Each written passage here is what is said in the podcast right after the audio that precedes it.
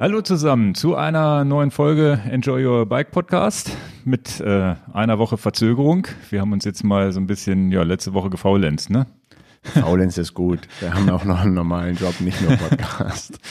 Ja, wir gucken mal, ob wir ab und zu mal eine Woche auslassen, so wie jetzt, ähm, weil manchmal kriegt man zeitlich einfach nicht immer perfekt hin. Und äh, wir haben auch jetzt gar nicht so ein Schwerpunktthema vorbereiten können, aber wir machen so ein bisschen Smalltalk, haben viel zu erzählen. Wir waren ja nachts jetzt äh, Radfahren, das ist, glaube ich, mal ganz interessant, da auch ein bisschen was drüber zu erzählen. Habt ihr vielleicht bei Strava gesehen.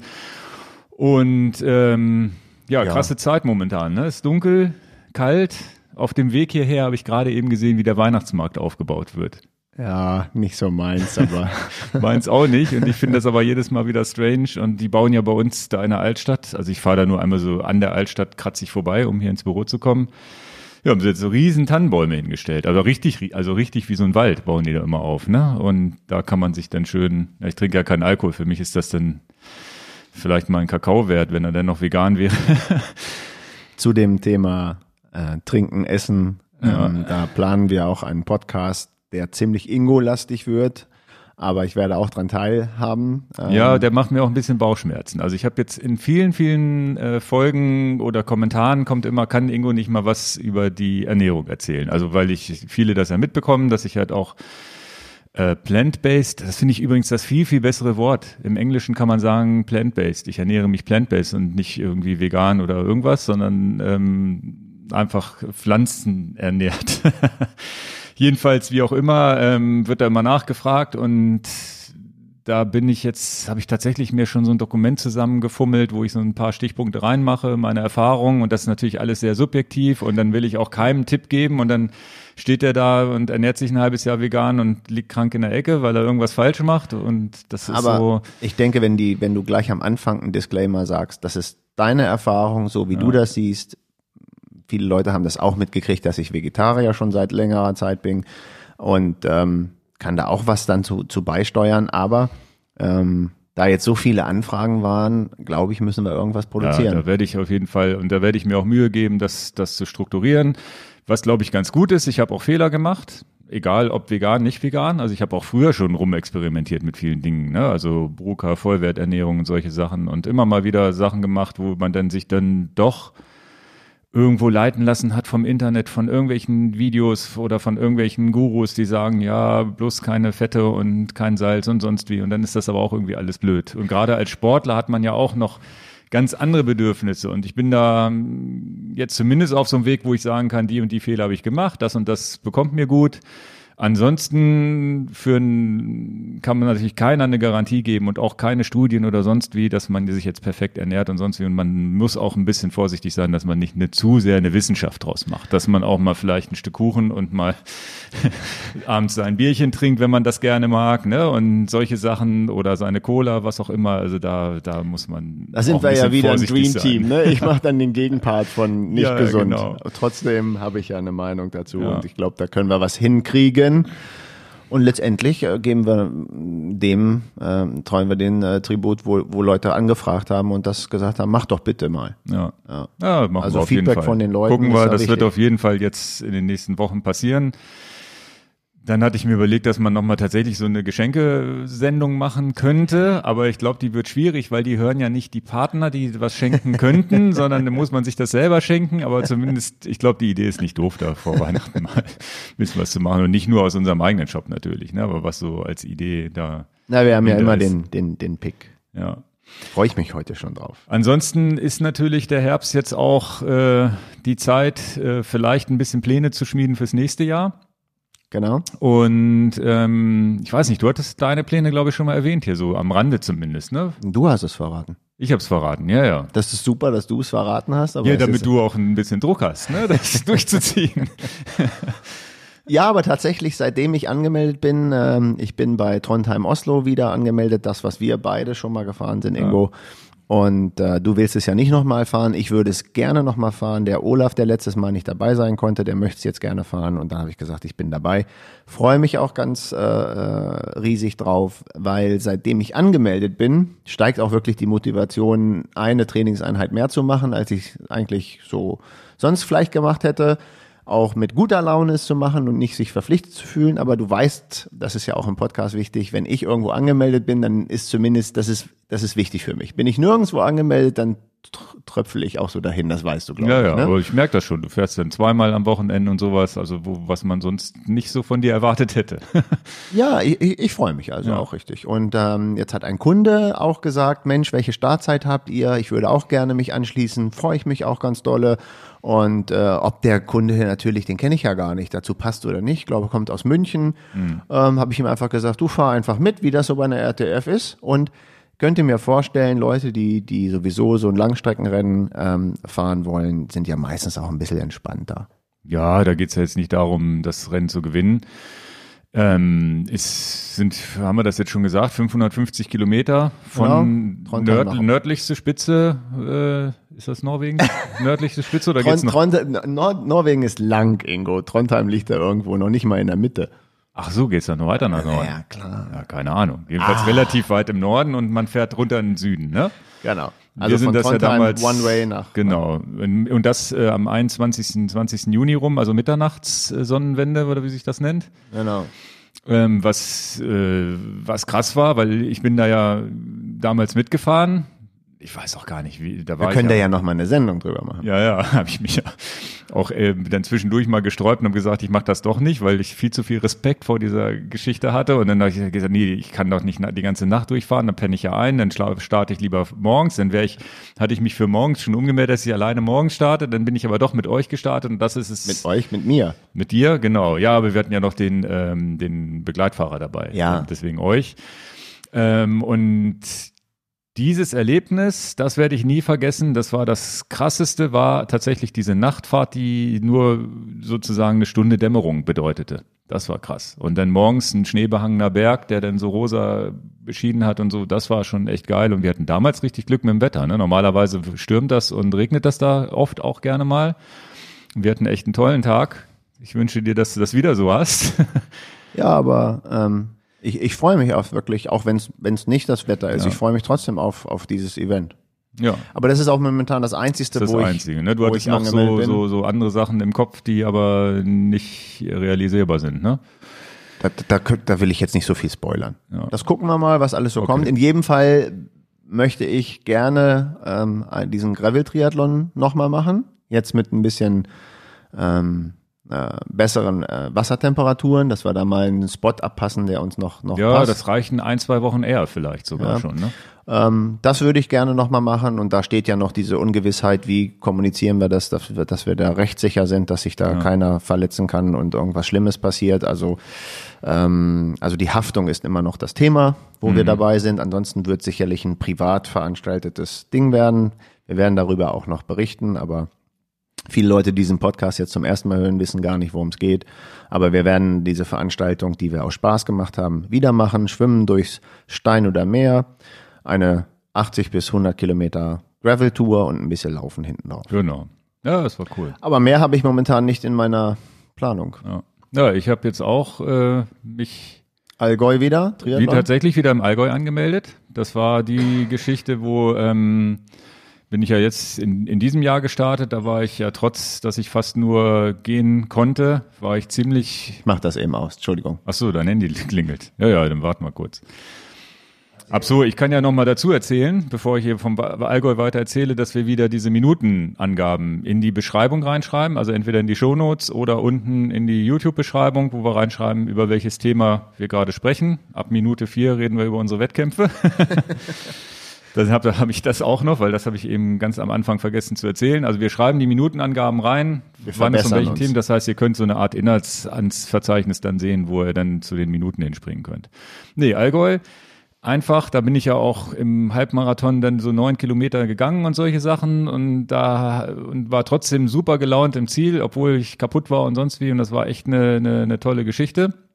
Und ja, weiß ich nicht. Habe ich definitiv Motivation, wieder hinzufahren. Alleine erstens, um das mal mit dem Rennrad auszuprobieren. Da komme ich aber auch, äh, äh, ja, das ist eigentlich auch noch ein Video, was ich geplant habe, dass ich einfach äh, mit, äh, mit meinem Wahoo Element Bolt oder Roam, einen von den beiden, ich habe ja beide Geräte da noch im Einsatz, Die Strecke nachfährst. dass ich die Strecke auf, äh, nicht auf Zwift, sondern auf dem Kicker mal nachfahre und dann im Nachhinein, also ich habe tatsächlich mein Zeitfahrrad momentan eingespannt, genau mit der Übersetzung, wie ich es äh, im Allgäu gefahren bin. Und ich bin ja der Meinung, dass das viel zu schwer war, dass ich mit dem Rennrad schneller gewesen wäre. Und das werde ich jetzt in so einer Art äh, Selbsttest und Video in, im Nachhinein nochmal ähm, darstellen, wie gut das gewesen wäre, wenn ich das vorher mal auf dem Kicker gefahren. Ich hoffe, der Kicker kann das wirklich so darstellen, dass man dann wirklich auch dieses realistische Gefühl dieser 20% Steigung da hat, die ich gefahren bin. Also das ist tatsächlich so, ich habe da nochmal richtig Bock mit dem Rennrad über die Strecke zu kacheln. Das macht, glaube ich, richtig Spaß. Also es ist wirklich steil da, lange, lange Anstiege und schöne Abfahrten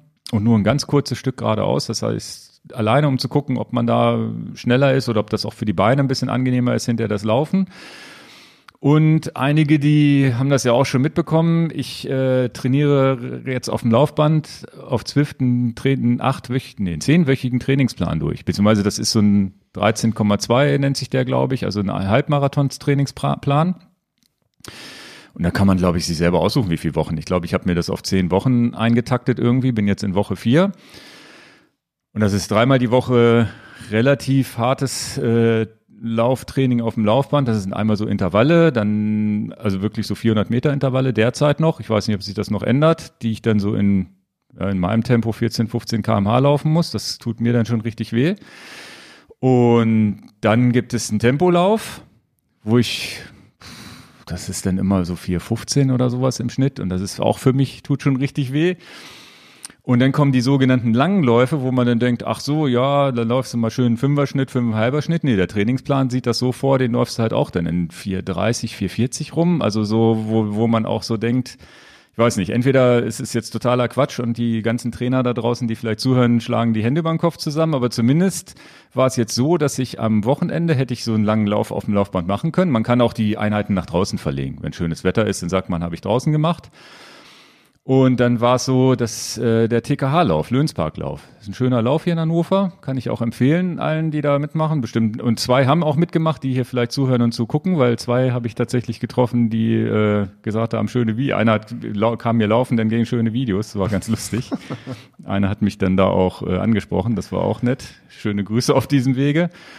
Und den Zehner habe ich gut verkraftet da. Also das war ein schöner Lauf. Also das so, so gut habe ich mich im Sommer im Laufen nicht gefühlt, weil es ist tatsächlich mein Pferdefuß. Und meine Strategie jetzt für den Winter ähm, ist tatsächlich so. Letzten Winter bin ich den ganzen Winter durchgeschwommen und wirklich habe mich gut im Schwimmen verbessert und sonst wie und hatte dann im Frühjahr gar keinen Bock mehr auf Schwimmen und habe mich den Sommer über verschlechtert. Das war eigentlich total blöd. Also jetzt ist meine Strategie, wie wir es ja auch schon erzählt haben, dreimal die Woche diese Laufbandgeschichten, vielleicht auch mal draußen, nach draußen verlegen, so eine Einheit. Und äh, ein, zweimal die Woche aufs Rad, vielleicht einmal in der Woche noch auf Zwift fahren und dann am Wochenende im Deister, was uns ja viel, viel Spaß macht, wo wir dann nachher auch drüber reden werden, über unsere Nachtfahrt. Und Schwimmen einmal die Woche, damit ich es nicht komplett verlerne und dann lieber im Frühjahr wieder anfangen, sich aufs Schwimmen zu konzentrieren. Ich weiß nicht, was der Schwimmtrainer dazu sagt. Er sagt natürlich, ich verliere das Wassergefühl jetzt über den Winter, aber das in meinem Niveau ist das vielleicht auch wurscht, ne? Ja, ich würde schon sehen, dass du einmal die Woche schwimmen gehst. Ja, ja, einmal ja, aber ich muss jetzt nicht dreimal, oder? Nee, und vor allen Dingen, wenn du auf Mitteldistanz gehst, was äh, erwartest du, wie verschlechtert sich deine Schwimmzeit? Wenn sich die Schwimmzeit um drei Minuten verschlechtert, weil du schlecht trainiert hast, c'est la vie. Ja, ja, also das ist ja das Traurige. Dann, dann lieber nicht gehen am Ende, ne? Das ist ja beim, beim Langdistanz-Triathlon, Ironman-Distanz, ist ja genauso ein Thema, wenn man da jetzt, also ich weiß das jetzt von, von, von meinen Zeiten früher, soll ich das sagen? Ja, ne? Ja, ja. ja, wenn ich voll trainiert habe, also wirklich fünfmal die Woche ins Wasser gegangen bin, dann schwimme ich vielleicht 50 Minuten und wenn ich aber nur einmal in der Woche ähm, schwimme, dann schwimme ich ja eine Stunde welches Verhältnis sind diese zehn ja, Minuten zum Radtraining? Also wenn ich die Zeit, die ich dafür opfere, fürs Radtraining opfere, dann, also es ist traurig, aber mhm. für, für ein, für letztendlich Schwimmer ist das natürlich viel zu wenig, diese 3,8 Kilometer beim, bei einer ja, Langdistanz. Und bei dir ist es jetzt auch so, wenn du da jetzt dann, würde ich jetzt tippen, dass du wahrscheinlich bei diesen zwei Kilometer Schwimmen, wenn es das dann ist im Allgäu, wahrscheinlich nur drei Minuten raustrainierst und nicht, hm. nicht viel mehr. Nee, nee, genau. Und so. das ist das Training, was du auf dem Laufband machst und beim Radfahren ist dann tatsächlich meiner Meinung nach wichtiger. Ja, also ich, meine Idee war dann tatsächlich im Frühjahr, vielleicht so im März, April rum, wirklich dann mal zu sagen, ich gehe mal eine Woche lang oder zwei Wochen jeden Tag schwimmen, um dann wirklich da mal einen dicken Reiz zu setzen. Weiß ich nicht, dass man dann. Also ich denke, du reinkommt. hast da das größere Potenzial in den anderen Sportarten deiner Gesamt. Also wenn es jetzt um die Gesamtzeit geht, dann ist Ja, oder einfach um dieses Lauf. Also bei mir ist es tatsächlich so, dass ich mich beim Laufen wohlfühlen will. Und ich habe jetzt diesen Zehner da in gelaufen mit, mit, mit einer guten Zeit für mich und habe mich aber wohlgefühlt. War jetzt nicht so, dass ich dann an weiß ich nicht, das war im Sommer anders. Da war es wirklich so, das Laufen war wirklich so schwerfällig, wo man, wo ich mich nicht wohlgefühlt habe. Und so war es jetzt schnell und trotzdem wohlgefühlt. Und ich kann dieses strukturierte Training mache ich ja normalerweise. Ich gehe halt laufen, wenn ich Bock hab, laufen und draußen geht das nicht. Draußen, wenn mir einer sagt, ja, mach mal, das sind so sechs, sechs, 400 Meter Intervalle, mach die mal im, im vollen Tempo, dann mache ich das und dann wirst du ja irgendwann langsamer. Und der Witz ist, das habe ich hier schon mal erzählt, dass, warum ich das auf dem Laufband mache, da sagen ja auch viele, geh doch lieber raus oder sonst wie. Aber es ist so, das ist das Einzige, wo ich strukturiert trainieren kann, ist dieses Laufband oder auch diese Rolle, wo dann das Laufband gibt ja das Tempo vor. Und dann wirklich aktiv mit dem, mit der Hand zu dem Laufband zu gehen und das runterzustellen und zu sagen, ich muss jetzt, gehe jetzt mit dem Tempo runter. Da quält man sich dann doch irgendwie eher durch, als wenn du einfach mit den Beinen so ganz slightly langsamer wirst. Also es ist scheinbar, also zumindest für mich. Und ein wichtiger Tipp noch, falls ihr sowas auch vorhabt und macht, man soll das Laufband auf 1% Steigung stellen. Das, dann ist es realistischer, was das Lau draußen Laufen angeht.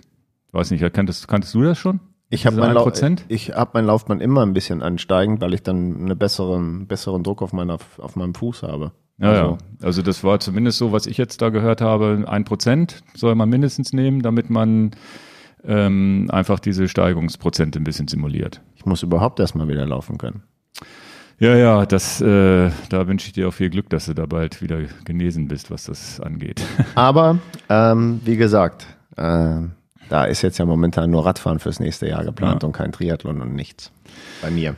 Also du hast Allgäu geplant, hast du Genau. noch irgendwas anderes, was du Ach ja, und dann die, äh, die Hölle von Kuh nennt sich das, in Quedlinburg. Ist eigentlich ein Allgäu-Triathlon, nur im Harz. ist, glaube ich, so. Die Hölle von Kuh ist natürlich witzig, weil Ja. Quendler und Genau. Quedlinburg und alles mit passt. Kuh. Ja, ja, genau, das passt. Also die ist dann drei Wochen später, nach dem Allgäu, irgendwie Anfang September. Die, äh, die ist mir dieses Jahr das erste Mal aufgefallen, dass Leute da drüber gesprochen haben, oder ich hätte einen Startplatz sogar kriegen können und konnte aber nicht, weil ich Sind die ausgebucht da oder was? Das glaube ich nicht. Okay. Weiß ich nicht. Also sagen wir mal so. Ach so, Allgäu ist jetzt schon ausgebucht tatsächlich. Also, ja, ja, aber jetzt Quedlinburg. Nee, nee, Also Quedlinburg, weiß ich nicht, ob die sich schnell ausbuchen. Das ist halt auch nicht irgendwie Challenge oder irgendwas. Das ist eher so ein privates Ding, so wie man hier Peine oder sowas kennt, nur ein bisschen Super. größer. Glaube ich zumindest. Soll sehr, sehr sympathischer Wettkampf sein. Es soll, ähm, ist eine profilierte Radstrecke.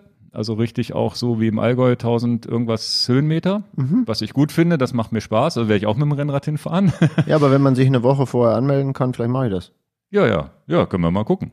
Also das, äh, zumindest war es in diesem Jahr so, dass mir ganz viele Leute gesagt haben, sie können nicht aus, aus dem Verein, die dann auch irgendwie Karten irgendwie zu vergeben hatten oder sowas. Okay. Also ich habe mich da jetzt schon angemeldet tatsächlich und soll auch vom Laufen schön sein durch den Wald und so, soll ein nettes Ding sein. See weiß ich jetzt gar nicht, was da, wo da genau geschwommen wird.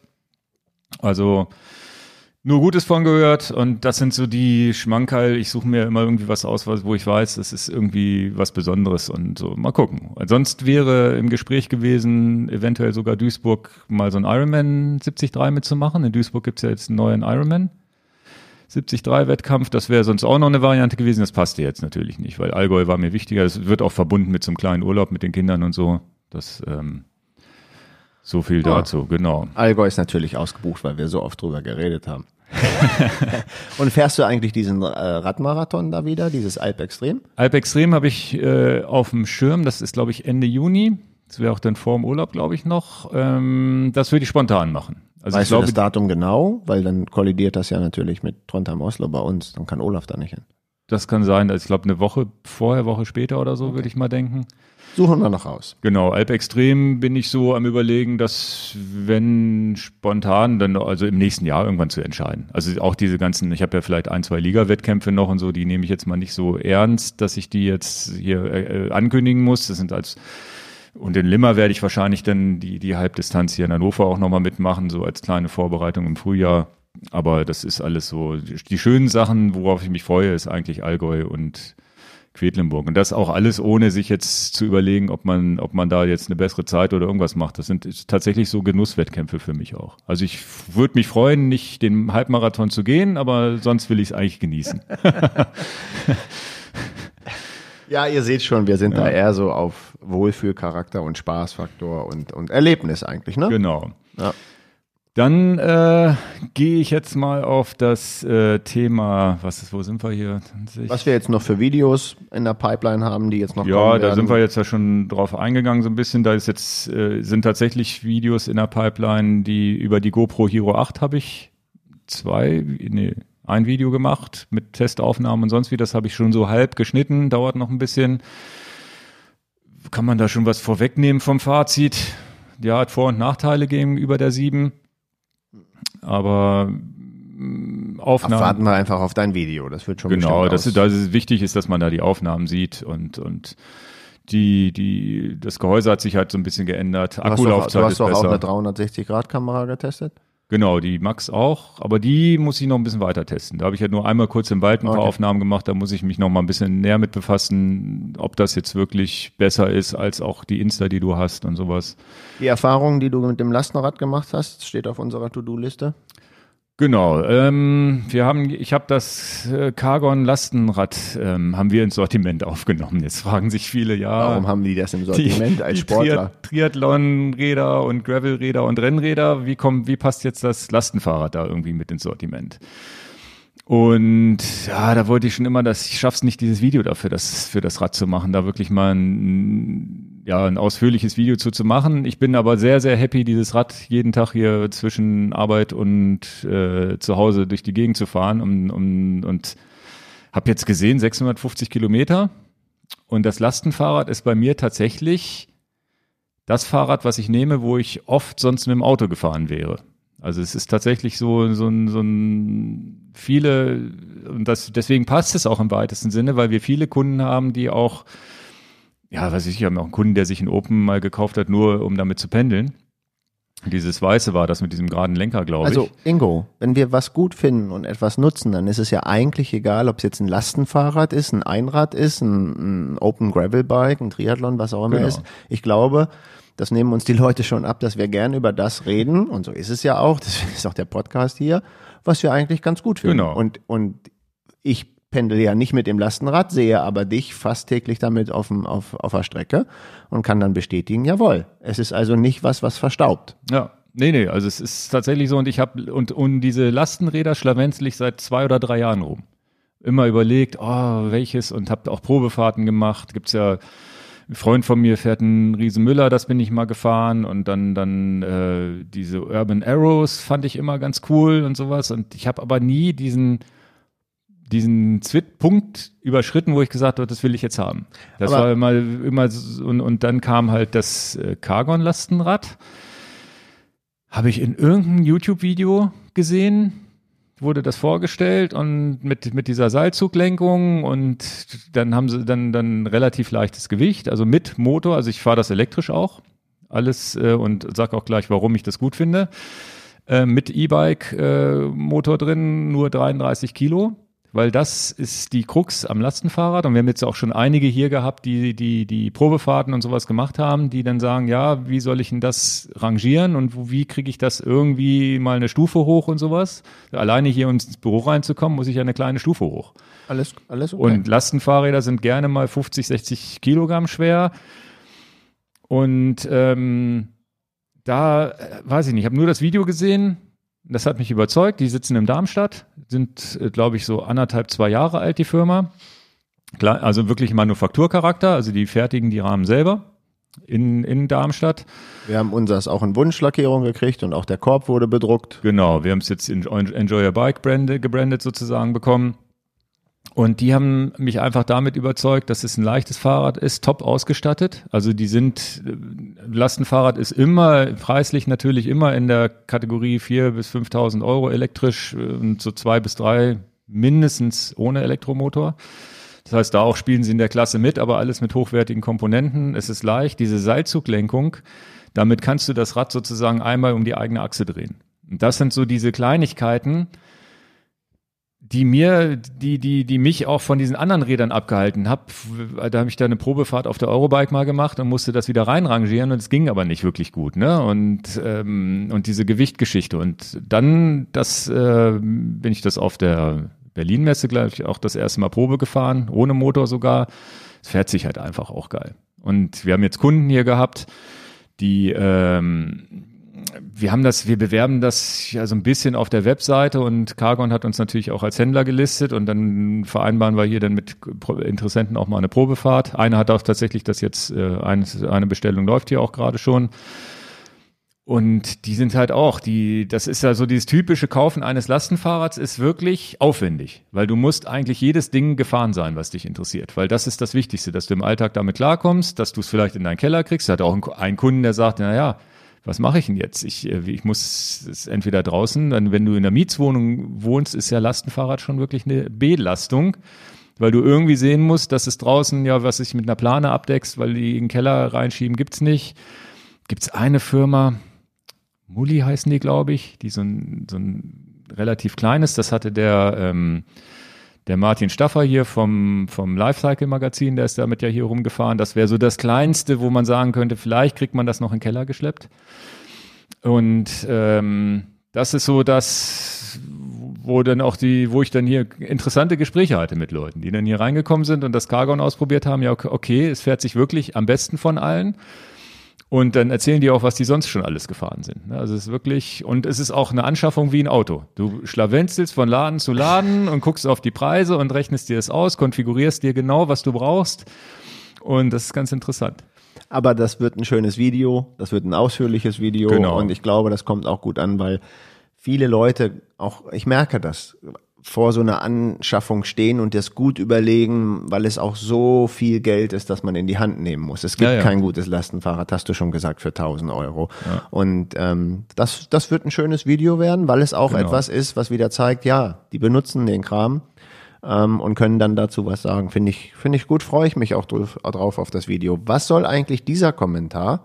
Ich so, bekomme ein weiteres Rad ja, kommt gleich. Aber ich war noch, ich war noch nicht okay. ganz fertig mit dem Lastenfahrrad. Sorry. Okay. also, da, nur, dass, dass ihr wisst, worüber wir sprechen. Das ist auf unserer Webseite zu sehen, das Rad. Ich hab's, äh, du kannst es ja so ein bisschen ausstatten. Ich habe es mit einer Rohloff-Schaltung ausgestattet und also sozusagen top ausgestattet, damit Kunden alles ausprobieren können. Und Rohloff würde ich gar nicht wieder nehmen, weil ich schalte gar nicht. Also es ist ein Gang. Und ich wollte noch was dazu sagen. Ich bin ja auch jetzt nicht ein Freund von E-Bikes. Also ich würde ja lieber auf, beziehungsweise ich bin kein Freund, ich würde glaube ich sogar zum Pendeln E-Bike fahren, wenn diese 25 kmh Grenze nicht das wäre. Das hatten wir schon mal, genau. Na? Beim Lastenfahrrad ist das die perfekte Reisegeschwindigkeit. Elektrisch 25 kmh. Du könntest natürlich schneller damit rumjagen und so, klar, ne? Aber es ist wirklich so, du fühlst dich wohl. Ich stelle das immer so auf Stufe 1 bis 2, so dass ich immer noch so 100, 150 Watt selber trete und den Rest macht der Motor, fahre, baller hier trotzdem mit 25 kmh durch die Stadt durch. Ähm, und da muss es nicht 35 sein. Das nee, ist auch mit so, mit so, einem LKW genau, ist das, das ist dann ja auch beim, vielleicht ein bisschen zu viel. Beim E-Rennrad und E-Mountainbike. Mountainbike ist ja noch eine andere Geschichte in den Bergen, da den Motor zuzuschalten, da verstehe ich es, finde ich es auch noch gut. Aber beim, beim, Rennrad, aber beim Rennrad ist es halt totaler Blödsinn. 25 km/h bis fährt jeder, der, der drei Wochen trainiert hat in seinem Leben. Also naja, das totaler ist totaler so Blödsinn ne? vielleicht nicht, aber äh, für, ja. für, für für uns momentan. Für uns, also ich sehe keinen Anwendungszweck. Ne? Wenn man vielleicht in der Gruppe und um bergauf mithalten zu können und sowas da das ist schon so, oder nicht Vater und Sohn oder die dann älter sind und so, das kann ich noch verstehen. Jedenfalls dieser E-Motor und das ist tatsächlich so meine mein großes Fazit für dieses Lastenfahrrad. Die Hürde loszufahren ist dadurch, dass ich weiß, dass ich mit dem Motor hier rumbrettern kann also auch wenn ich mal kaputt bin, hat das irgendwie morgens auf dem Laufband gestanden habe, hier diese 400, Milli, 400 Meter Intervalle, wurde dann doch gesagt, oh, jetzt noch aufs Rad. Im Lastenfahrrad ist die Hürde gar nicht da. Es ist, geht sogar so weit, dass ich die Hürde, wenn es regnet, sogar weniger ist, weil ich sage, na ja, baller ich, dann mache ich halt Stufe drei, fahre schnell durch den Regen durch und fertig, muss mich aber nicht mit eigener Kraft dadurch quälen. Also es ist wirklich so, so ein Gefühl, dass es mir die Hürde nimmt, das Rad zu nehmen. Oder ich setze auch meine, auch, auch im, im, im Kurzstreckenverkehr da bei uns in, in Bemerode, wenn dann die Tochter zum Schwimmen muss und die ist jetzt schon neun. wo ich sonst einmal rum im Auto hingefahren bin und sie selber mit dem Rad nach dem Schwimmen und so, das passt dann meistens zeitlich nicht, weil es spätes Training ist und sonst wie. Aber mit dem Lastenfahrrad setze ich sogar die Kinder vorne noch ein. Wupp, schnell rum. Also es ist wirklich ein guter Autoersatz. Also es ist ja, mein Ziel ist es ja, irgendwann aufs, äh, also das könnte man sicherlich jetzt auch schon, aber wirklich auch ähm, ohne da irgendwie hinterher zu weinen, aufs zweite Auto zu verzichten. Was wir jetzt äh, leider immer noch haben. Also diese Mobilitätskonzepte, da macht man sich halt Gedanken drum, ne? Und das ist ja auch ein Trend, sich da Gedanken drum zu machen. Und es ist, glaube ich, auch wichtig, dass man sich da Gedanken drum macht, vielleicht irgendwo auf ein Auto verzichten zu können. Ja, ja. Dann zu dem äh, Spezialrad, was ich da noch habe.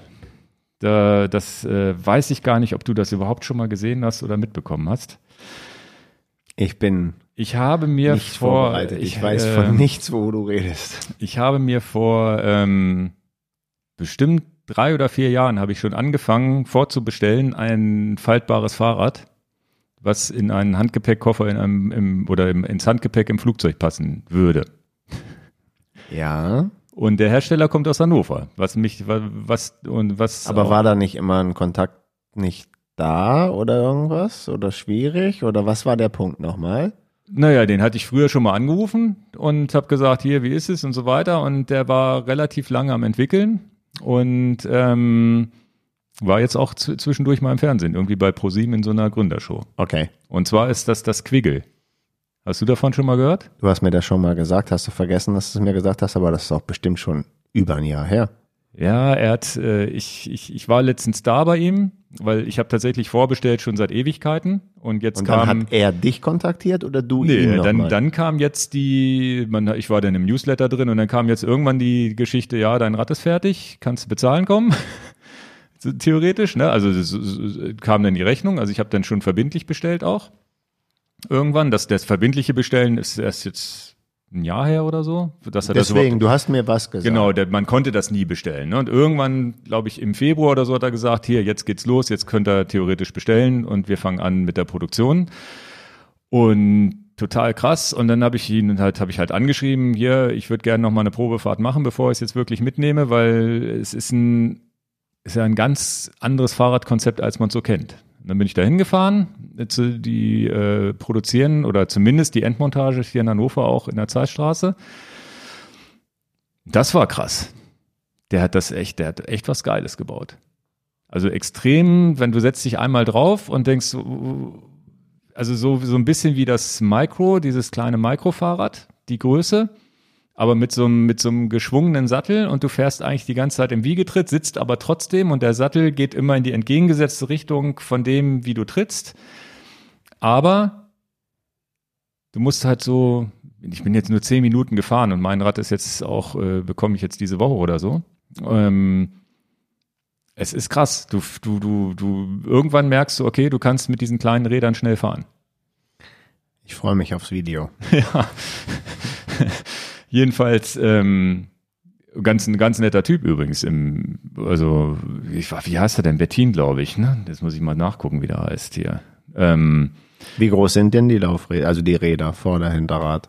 Weißt du das? Wie viel sind das? 12 Zoll oder noch sein, kleiner? Ja, irgendwie so. Hier so. So sieht's aus. Mhm. Ähm, ist äh, Quiggle, quiggle.de könnt ihr eingeben. Und der hat jedes. Mit Konrad am Anfang. KW genau. Quiggle. Und ähm, ich Wir können es ja verlinken. Ins, ins, ins Impressum. Carsten heißt er, Carsten Bettin. Und den, der hat mit mir auch die Probefahrt gemacht, hat mir es genau erklärt. Und das ist tatsächlich auch was, wo er wahrscheinlich marketingmäßig relativ viel, hart dran arbeiten muss, den Leuten zu erklären, dass das äh, ein gutes und ein schnelles Fahrrad ist. Also das, er ist selber 300 Kilometer mit der Kiste gefahren. Am Stück, an einem Tag. Vielleicht erklärst du dem ja nochmal unser, unser Konzept. Ich habe schon mit ihm gesprochen, habe gesagt, wir haben auch einen Shop und ähm, der wird den Einzelhandel erstmal nicht realisieren können am Anfang. Aber wer weiß, ob das äh, nicht doch was wird. Ich finde es tatsächlich erwähnenswert hier schon mal im Podcast und ich finde es auch äh, wichtig oder dadurch, dass ich selber begeistert davon würde, werde ich definitiv auch, auch ein Video drüber machen, weil ich es einfach auch cool finde, wie Leute das durch, durchziehen. Und der, ich habe mit ihm ja noch mal gesprochen, als ich da war, habe gesagt, na, wie ist, wie ist denn das jetzt mit ProSieben und so gelaufen? Na, er hatte halt gegen diese ganzen Backformen keine Chance, weil das Publikum da, glaube ich, entschieden hat, ob investiert wird oder nicht. irgendwie. Welche Backform? Oder man kriegt so ein Gründergeld oder sonst wie. Also das ist so eine Show im ProSieben, ich habe vergessen, wie die heißt. Da kommen dann Erfinder hin, erzählen, was sie so mitgebracht haben und das Publikum wählt dann jemanden aus und der bekommt dann 50 oder 100.000 Euro nochmal dazu irgendwie von ProSieben, keine Ahnung. Irgendwie so ein Showkonzept. Ich habe es vergessen. Da dieser Joko oder wie der heißt, der saß da auch. Und er hatte, ne- ich habe tatsächlich die Sendung, die Sendung habe ich gesehen, weil ich das natürlich über die, seinen Newsletter mitbekommen habe. Und er äh, hatte natürlich, und da sind dann Leute, die dann irgendwelche komischen Backformen oder Würstchen pressen und was weiß ich nicht, also so, so Kleinkram, das ist was, was, was denn für normale Zuschauer ein bisschen sinnvoller ist, äh, vorstellen. Hat er keine Chance gehabt, aber ähm, irgendwie 15 Sekunden zusammenfaltbar. Man muss ein bisschen gucken, das war jetzt, er hat da ein bisschen rumgeschraubt, um meine Sitzhöhe perfekt einzustellen. Da muss man so ein bisschen gucken. Und es ist unglaublich, wie klein das zusammengefaltet ist. Dann nehmen wir das mit nach La Palma als Handgepäck und Ja, du ja. fährst damit gleich die 20 Prozent Ja, das weiß ich nicht, ob das geht äh, mit, der, mit der Gangwahl. Und er, hat- dann hat er da so Ideen dran, dass, also der, das ist natürlich auch, und er hat, äh, was hat er erzählt? Darf ich das überhaupt erzählen? Er hat jetzt nicht gesagt, dass ich es nicht erzählen Ach, darf. Ingo, nun warten wir mal auf das Video davon. Ein paar hundert Stück hat er verkauft. Also das, und du kannst hinten an den Sattel äh, den, den, den Koffer auch äh, irgendwie dein, dein Trolley hinterher, hinterherfahren und solche Sachen. Also es ist wirklich vorne, vorne ein Anschluss für, für eine normale Satteltasche, Ortliebtasche. Also Das hast du vergessen, das hast du mir vor über einem Jahr mal so im Vorbeigehen gesagt. Ja, ja, Aber habe genau. ich natürlich auch nicht mehr dran gedacht. Ja, aber es ist auch tatsächlich so, dass man da, muss ich ganz ehrlich sagen, nachdem ich da drei vor drei, vier Jahren und das Rad nicht fertig wurde und sonst wie, Verliert man ein bisschen verliert man ja Vertrauen, auch so ein ne? bisschen, nee, das Vertrauen nicht, aber so, so, so, wo man dann auch sagt, na, wird das was oder nicht? Und ähm, krass, dass er es durchgezogen hat. Weil er hat ja wirklich sechs Jahre, das, ich weiß nicht, was er sonst macht, keine Ahnung. Ich bin auch dran, ihn, wenn ich das Fahrrad abhole und ihn dann nochmal sehe, dann soll er mal hier ins Studio kommen, weil das ist bestimmt eine Geschichte, die ist erzählenswert. Kann und er hat, schon, er hat schon so nebenbei gesagt, dass er da mit Patenten und sonst wieder auch, glaube ich, schon relativ viel reingesteckt hat in das Projekt. Und ich glaube, weil nach diesem Fahren, im Grunde ist es ein Wiegetritt, aber du sitzt dabei. Also so ist es, so erklärt er es auch und so hat sich's auch angefühlt. Und dieses Konzept, dieses neuartige Gefühl von Fahren, das könnte vielleicht sogar sein, wenn das irgendwann die Runde macht und funktioniert, hat er vielleicht auch wirklich, hoffentlich drücke ich ihm die Daumen, ganz guten Wurf gelandet. Wie gesagt, wenn das dann mal weiter äh, Form annimmt, dann kann er ja auch mal in den Podcast kommen. Genau, genau. Also das würde ich ihm definitiv mal anbieten. Vielleicht gibt's da eine Variante, das mal zu zeigen und so weiter. Ich bin jetzt mal gespannt. Ich finde einfach diese Geschichte mit Handgepäck und Fahrrad ist, ist für mich der Knaller. Ne? I know. Gut, ähm, dann kommen wir mal zu, zu unserer kleinen Ausfahrt, die wir im Deister hatten. Ne? Und, und ich nenne das jetzt mal Lumen im echten Leben.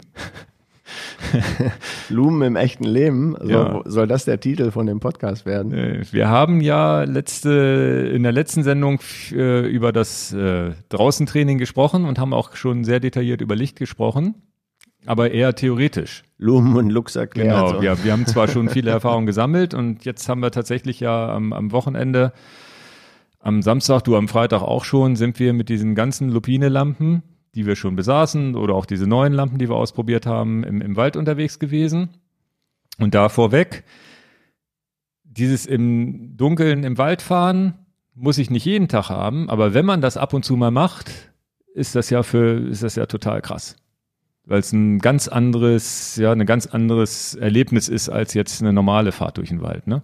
Wir sind zu fünft unterwegs gewesen, irgendwie so drei Stunden oder vier Stunden fast am, am Samstag gefahren und ähm, wollten das auch explizit als Erfahrung sammeln mit unterschiedlichen Lampen äh, am Lenker und am Helm und äh, unsere geliebten Mountainbike-Strecken oder Gravel-Strecken im Deister gefahren, sind wann sind wir denn losgefahren? 19 Uhr oder so in dem Dreh, also als es halt gerade dunkel wurde. Nicht gerade dunkel wurde, es wurde schon um 16.30 Uhr dunkel, aber wo wir dann sagten, ja, jetzt ist es auch, verdient es auch den Titel Nachtfahrt. Und äh, kann auch sagen, ich glaube, alle waren begeistert. Ja. Es war jetzt keiner, der sagte, boah, das ist ja eine doofe Idee. Sondern, also es ist ja auch, ein, auch, ein, auch etwas, was wir im Podcast raustönen können. Wir waren, glaube ich, alle Ja. Und ich glaube, ich, Ja, ich weiß es. also es wir war haben eine das- super Erfahrung. Wir haben es ja schon, also es war ja nicht unser erstes Mal, aber es waren ja jetzt einer dabei, der hat das noch nie so gemacht, glaube ich. Und ähm, wir kennen das ja von den letzten Jahren, weil wir das immer schon mal wieder mit eingestreut hatten. Und das ist ja immer im, im Dunkeln, im Wald. Dann da ist da, du bist halt noch, du siehst halt keinen anderen Menschen, zumindest wenn du dann wirklich ti- tief drin bist und du ähm, spürst und hörst die Geräusche mehr, weil du natürlich weniger siehst und solche Sachen. Du hast weniger Eindrücke visuell und hast aber mehr Eindrücke durchs Riechen und, und durch die, dieses Geräusch mit, mit, äh, durch das Laub zu fahren und solche Sachen. Hörst ab und zu mal ein Flugzeug, was über den Wald. Ja, ja, genau. Und, ganz, das, und das ist auch nicht störend, weil es jetzt ja nicht Jets sind und auch nicht viele sind, aber das nimmst du viel mehr wahr, so diese Ja. Kleinigkeiten. Genau. Und äh, natürlich im Winter keine Vögelgezwitscher und mehr sonst wie. Also es ist alles viel, viel ruhiger. Natürlich mit der Gefahr, dass irgendwann so eine Wildschweinherde auf einen zukommt, aber da äh, hoffen wir, dass wir fünf gegen fünf vielleicht gewinnen oder unser Fahrrad im Weg stellen können. Ich glaube, wenn es dazu kommen würde, Hauen wir schnell ab. ich, ich glaube, die einzigste Variante ist einfach, sieh zu, dass du Land gewinnst. Ja, ja, ich habe ich hab einen Tierfotografen als Freund, der meint halt, du musst äh, so tun, als wärst du der Stärkere. Dann hauen die auch manchmal ab. Also der hat das mit Leoparden so und Löwen so gemacht. Ernsthaft, also es ist Ja, kein ja, Witz. ich, kann, ich, ich, ich habe noch keinen Du Wildschweinkontakt darfst gehabt. es aber nicht ausdünsten, dass du Angst hast und so. Das ist, die riechen das ja auch oder spüren das. Ne? Aber es, äh, das, da hoffen wir mal, dass wir da jetzt nicht. Äh, äh, Wölfe gibt's ja mittlerweile auch und sowas. Ne? Den Abend davor habe ich einen Fuchs gesehen. Ah, ja. Also ich bin ja am Freitag mit, mit äh, ähm, auch noch zu zweit sind wir gefahren am Freitag, haben wir einen Fuchs gesehen. Ja. ja, wir haben jetzt nur einen Hasen gesehen, mehr war es nicht. Aber es war, wie gesagt, also die Atmosphäre. Da nur der Tipp an jeden, der das ausprobieren möchte, da nachts mit Flutlicht durch den Wald zu fahren. Es ist, glaube ich, schon keine schlechte Idee, zu zweit zu fahren. Oder mindestens irgendwie ein Telefon mit, äh, mit äh, Trecker dabei zu haben, wo dann zu Hause einer trackt, na bewegt er sich noch, ne? Das ist übrigens ein Aufruf, den ich in dem Zusammenhang stellen will, weil da kommen wir später hinzu. Die Community hat so viel Feedback gegeben zu meinem kalten Fußproblematik, die ich im letzten Podcast angesprochen habe. Da bedanke ich mich nachher nochmal zu anderer Stelle dazu. Aber ich merke, unsere Community ist jetzt schon so groß geworden an den Feedbacks, spitze. Und ich bin auch auf der Suche, deswegen gebe ich das hier als Aufruf mal raus. Ist jetzt nicht, dass du das schon weißt. Ähm, möchte gerne nochmal von euch wissen, welche Trecker, also die, die die Langstreckenfahrten machen, Transkontinentalfahrten machen und die da Erfahrungen haben. Ich habe keine Erfahrungen mit Trackern, außer dass man ein, ein iPhone per, per iPhone-Suche tracken kann, äh, gemacht und würde gerne wissen, wer benutzt welches Gerät, was kostet das Gerät, was kostet der Vertrag, den man dazu braucht, um das weltweit zu machen. Es gab von Quark, von SRAM mal so ein Gerät. Das ist aber irgendwie komplett im deutschen Markt gar nicht aufgetaucht. Das gab es eher im amerikanischen Markt. DC Rainmaker hatte darüber auch mal einen Bericht gemacht und dann habe ich das auch wieder aus den Augen verloren. Ähm, für solche Fahrten fände ich es ganz gut, wenn man sich unabhängig vom Telefon einen Tracker in die Tasche packt. Und ich rufe jetzt mal kurz hier in die Community raus, weil ich mich noch gar nicht drum gekümmert habe und, und nutze dann eher die Power von euch, wenn ihr das wisst. Was sind eigentlich tolle Tracker? Was kosten die? Und was kosten die vor allen Dingen auch in der, nicht nur in der Anschaffung, sondern auch im Unterhalt? Ja, gesehen habe ich sowas auch schon ähm, wirklich mit äh, Satelliten getrackt. Also das heißt, du unabhängig vom Netz auch äh, Das- gefunden werden Das, kannst. ne? deswegen frage ich das ja, Ja. genau. Wer hat welche Erfahrung? Genau. Ja. Ja, weil das fände ich schon ein gutes Gerät und, und letztendlich reicht ja, wenn man sagt, man hat in der Gruppe einen Tracker dabei. Das, das fände ich ja schon ganz gut. Und wenn man jetzt alleine äh, Alpenüberquerung macht oder Ja, ja. halt einfach alleine unterwegs ist, noch nicht mal nachts, ist vielleicht auch nochmal ein, ein, eine Idee wert, darüber nachzudenken. Ja. Also ich glaube, wenn, wenn du jetzt abends alleine in den Deister reinfährst, würde so ein iPhone sicherlich reichen, weil du da normalerweise überall Netz hast. Das heißt, man sieht zumindest, man weiß, du bist losgefahren, man kann immer mal reingucken, ob du dich noch bewegst. Oder es gibt ja, glaube ich, auch mittlerweile Sturzsensoren oder Apps oder sowas, die das übertragen können. Ähm, interessant wird's tatsächlich, wenn du in den Bergen bist, wo du dann wirklich abseits von Netz bist und da geht's dann nur noch mit Satelliten. Connection. Und ich meine, da gibt's auch richtig Geräte, wo du dann auch äh, so eine Art SMS über Satellit verschicken kannst, ohne viel Geld zu bezahlen. Weil Ja, telefonieren aber ist ja unbezahlbar Am, meines am, Wissens, am ne? interessantesten finde ich, ähm, dass man halt sieht, da bewegt sich jemand nicht mehr und er hat auch keinen Notruf abgesetzt, aber da ist irgendwas nicht in Ordnung. Ja, und die Möglichkeit auch äh, Nachrichten zu verschicken. Und das meine ich, habe ich gesehen, dass es so kleine Geräte gibt, wo man zumindest so, ein- so ein paar Buchstaben verschicken kann und sagen kann, hier über Satellit, weil ja da richtige Daten gehen halt dann nicht rüber. Ne? Das ist dann so ein SMS-Teil. Ne? Ich werde mal berichten, was an Feedback äh, reinkommt und was ich denn so so raus äh, äh, google. Und das wäre jedenfalls ein Projekt, was ich gerne ähm, mir anschaffen möchte. Und zum Beispiel jetzt auch einfach Trondheim Oslo, wenn du so ein Gerät sowieso besitzt, du, dann steckst es dir einfach in die Trikottasche, freuen sich die Kinder daheim, wenn sie ein bisschen was Ja, ja, genau. können. Und natürlich würde es mit dem iPhone suchen auch gehen, aber ein Gerät einfach dabei zu haben, was unabhängig von dieser ganzen Sache ist, finde ich nicht, nicht unspannend. Ja. unsere Ausfahrt, unser Night Ride. Genau, wir sind ja mit, äh, mit mehreren Leuten und ähm, ihr habt vielleicht jetzt am letzten Sonntag habe ich das Video zur Lupine hochgeladen und zwar nur im Studio. Das heißt, ich habe das alles mal ausgepackt, einfach mal als Vorabvideo jetzt, weil wir haben natürlich ähm, in der Nachtfahrt auch ein Video gedreht. Aber einfach äh, schon mal, bevor es überhaupt ums Testen der Lampen geht, mal gezeigt, wie das Ganze aussieht, wie man es auspackt, äh, wie ich es am Rad angebracht habe, wie ich es am Helm angebracht habe und so weiter. Da erzähle ich dann auch nochmal, dass ich das alles mit dem Helm jetzt nochmal geändert habe. Ähm, Wir haben uns im Vorgespräch schon Genau, und ich habe auch viele, viele Dinge, die ich im Video gar nicht erzählen konnte, weil ich gar nicht die Erfahrung hatte. Also ich bin jetzt diese SL-Lampe gefahren, wo ich wirklich extrem geflasht von bin. Also wo, was ich aber in dem Video, wo ich in Indoor noch gar nicht erzählen konnte. wir erzählen, welches Setup wir haben. Wir kommen Genau, dazu. da kommen wir gleich zu. Und äh, wie gesagt, das Video updatet sich jetzt durch das Erzählen heute, weil einfach Ja. Erfahrungen dazugekommen sind Deswegen und auch, wir's ja. durch, und auch durch das Video, was jetzt hoffentlich äh, plane ich, dass ich das Sonntag veröffentlichen kann. Ähm, heute, während wir das aufnehmen, oder morgen wird die, nee, heute glaube ich, wird das Rotlicht von dem Rücklicht auch äh, online gehen.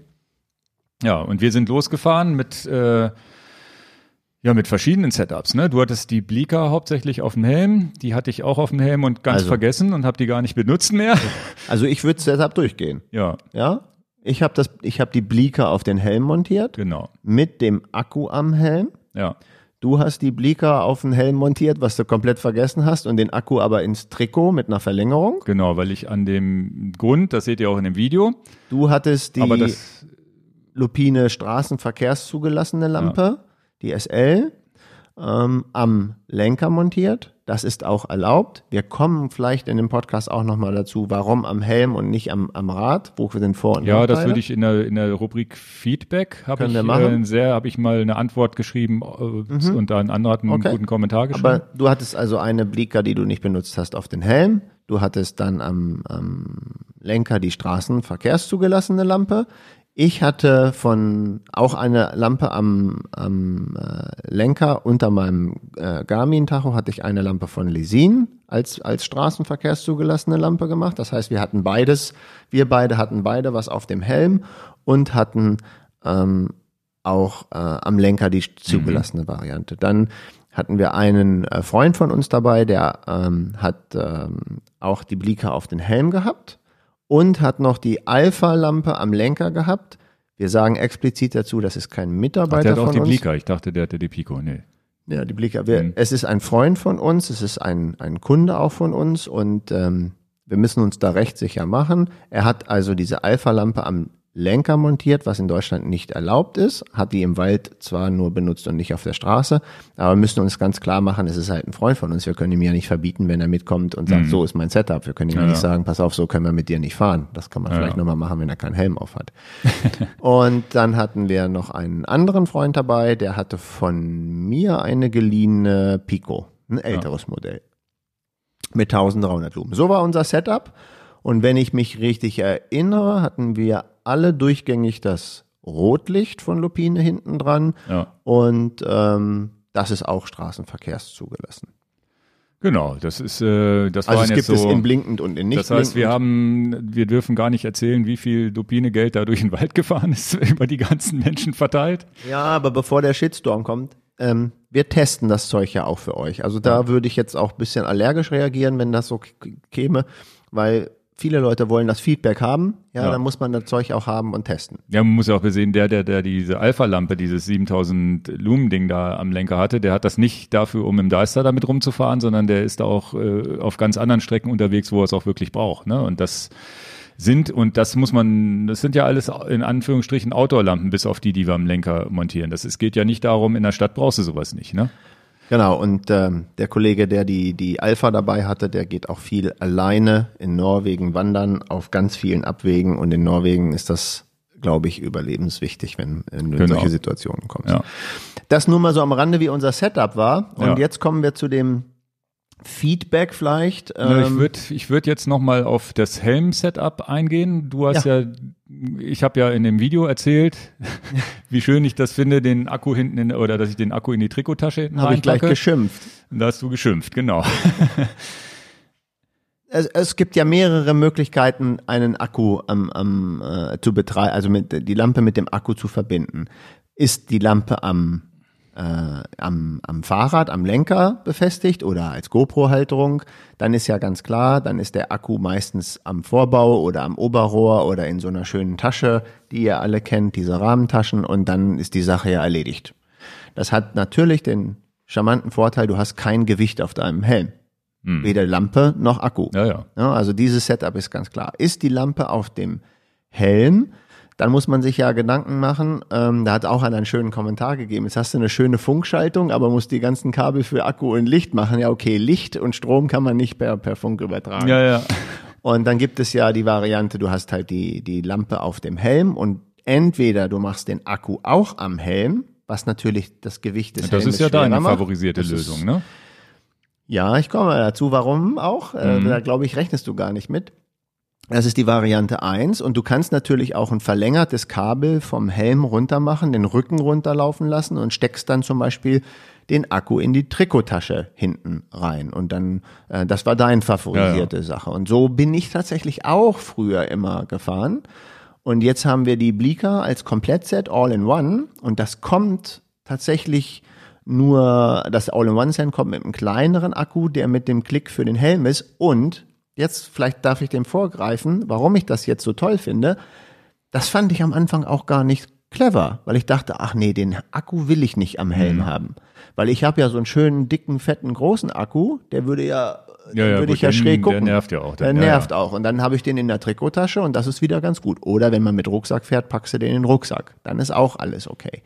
Und muss meine Meinung jetzt revidieren, weil bevor ich darüber nachgedacht habe, jetzt, ich habe den Helm jetzt für zumindest Leute, die das bei, bei YouTube sehen, ich hole den mal kurz ins Bild, ansonsten beschreibe Ja. ich das gleich.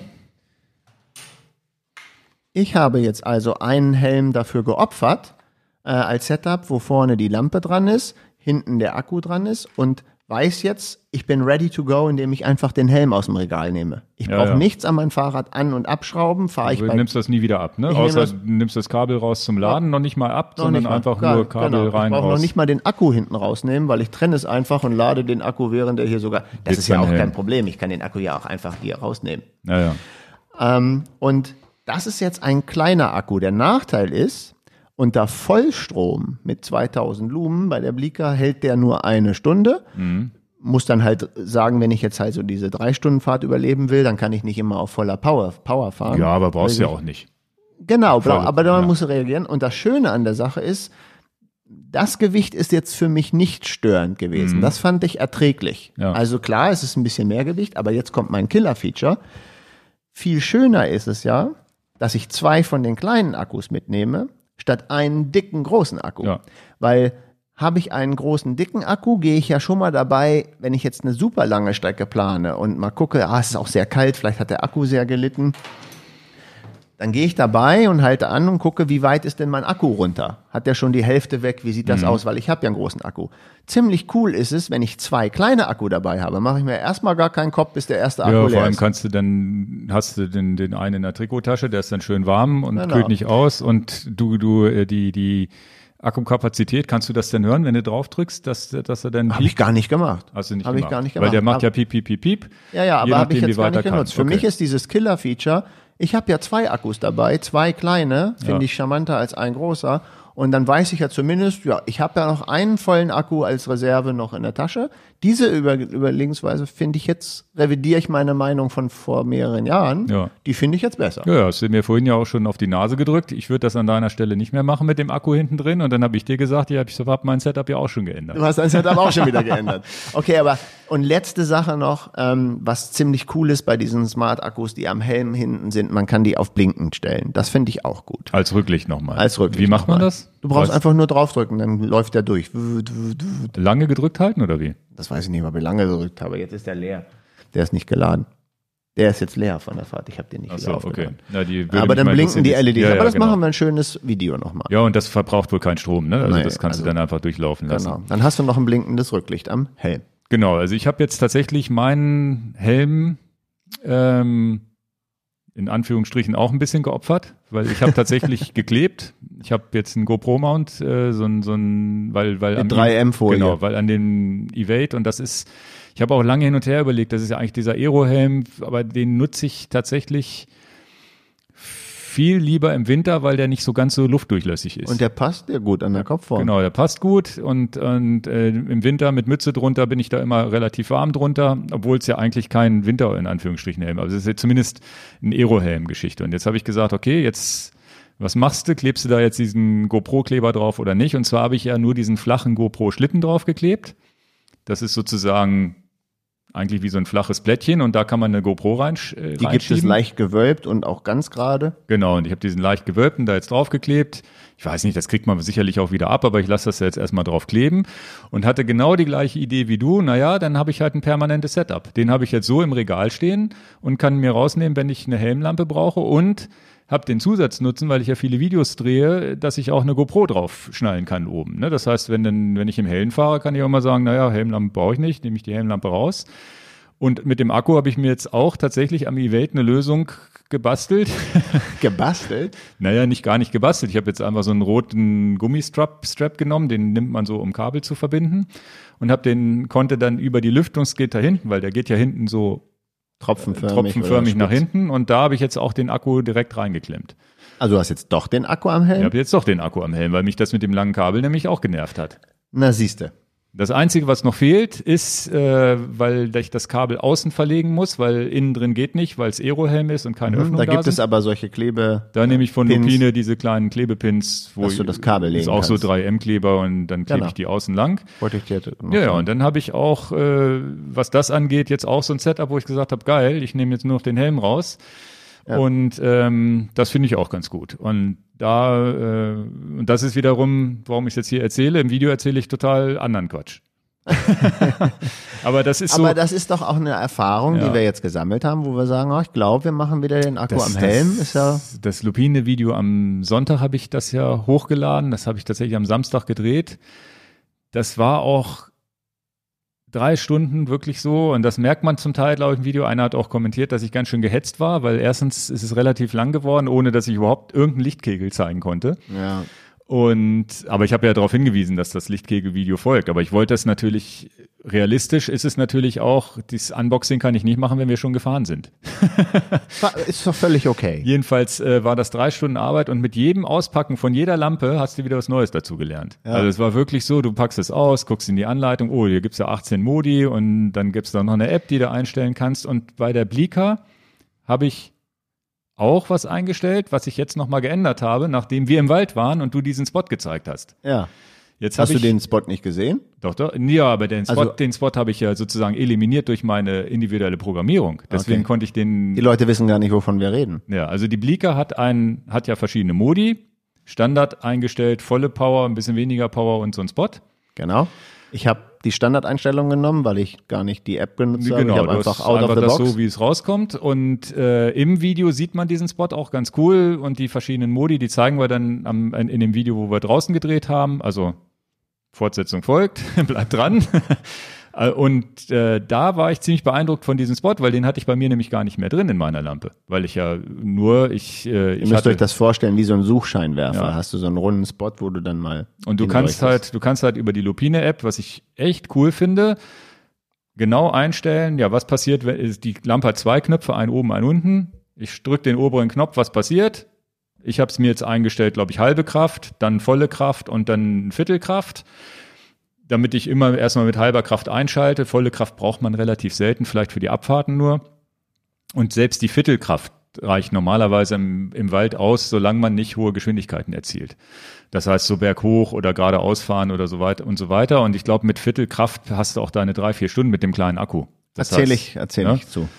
Und ähm, dann habe ich die untere Taste auf dieses diffuse Licht. Da ist dann nur so ein ganz kleine LED an, weil dieses diffuse Licht finde ich eigentlich nett, das immer anzulassen, weil das blendet erstens keinen Verkehr und gar nichts, aber du hast äh, eine Übersicht über dein Cockpit, was du sonst noch so am Lenker hast. Das heißt, du hast vielleicht den, den, den, bei meiner SL den Fernlichtknopf, den ich drücken will, oder eine Tasche, wo du deinen Riegel rausholen willst. Das heißt, du hast da das Licht noch und da habe ich mir den Spot auch hingelegt. Das heißt, ich habe entweder diffus oder Spot oder halt in der oberen Taste die drei Modis. Das war jetzt so meine Idee. Ja, okay. Und du lässt deins so, wie es ist, oder willst du noch irgendwann dich an die App ranmachen? Ich mache mich an die, man mach mich an die App ran, weil ich die Reihenfolge ändern will. Mhm. Also ich möchte auch nicht, dass die Lampe mit Vollsaft angeht. Das, das, das ist auch für meinen Kopf besser, wenn sie nur ein bisschen angeht. Ja. Weil in der Regel werde ich ähm, äh, zu Hause die Lampe anmachen, wo ich im Straßenverkehr bin und äh, durch, durch ähm, praktisch die Wohngegend erstmal fahre. Und da möchte ich nicht, wenn ich die Lampe einschalte, den vollen Spot haben. Das werde ich ändern. Und ähm, ich werde mir die, die Fernbedienung anders belegen. Und zwar möchte ich im Prinzip äh, Vor- und Zurückschalten haben und nicht die Modis durchschalten. Ach, das Also- kann man machen? Genau.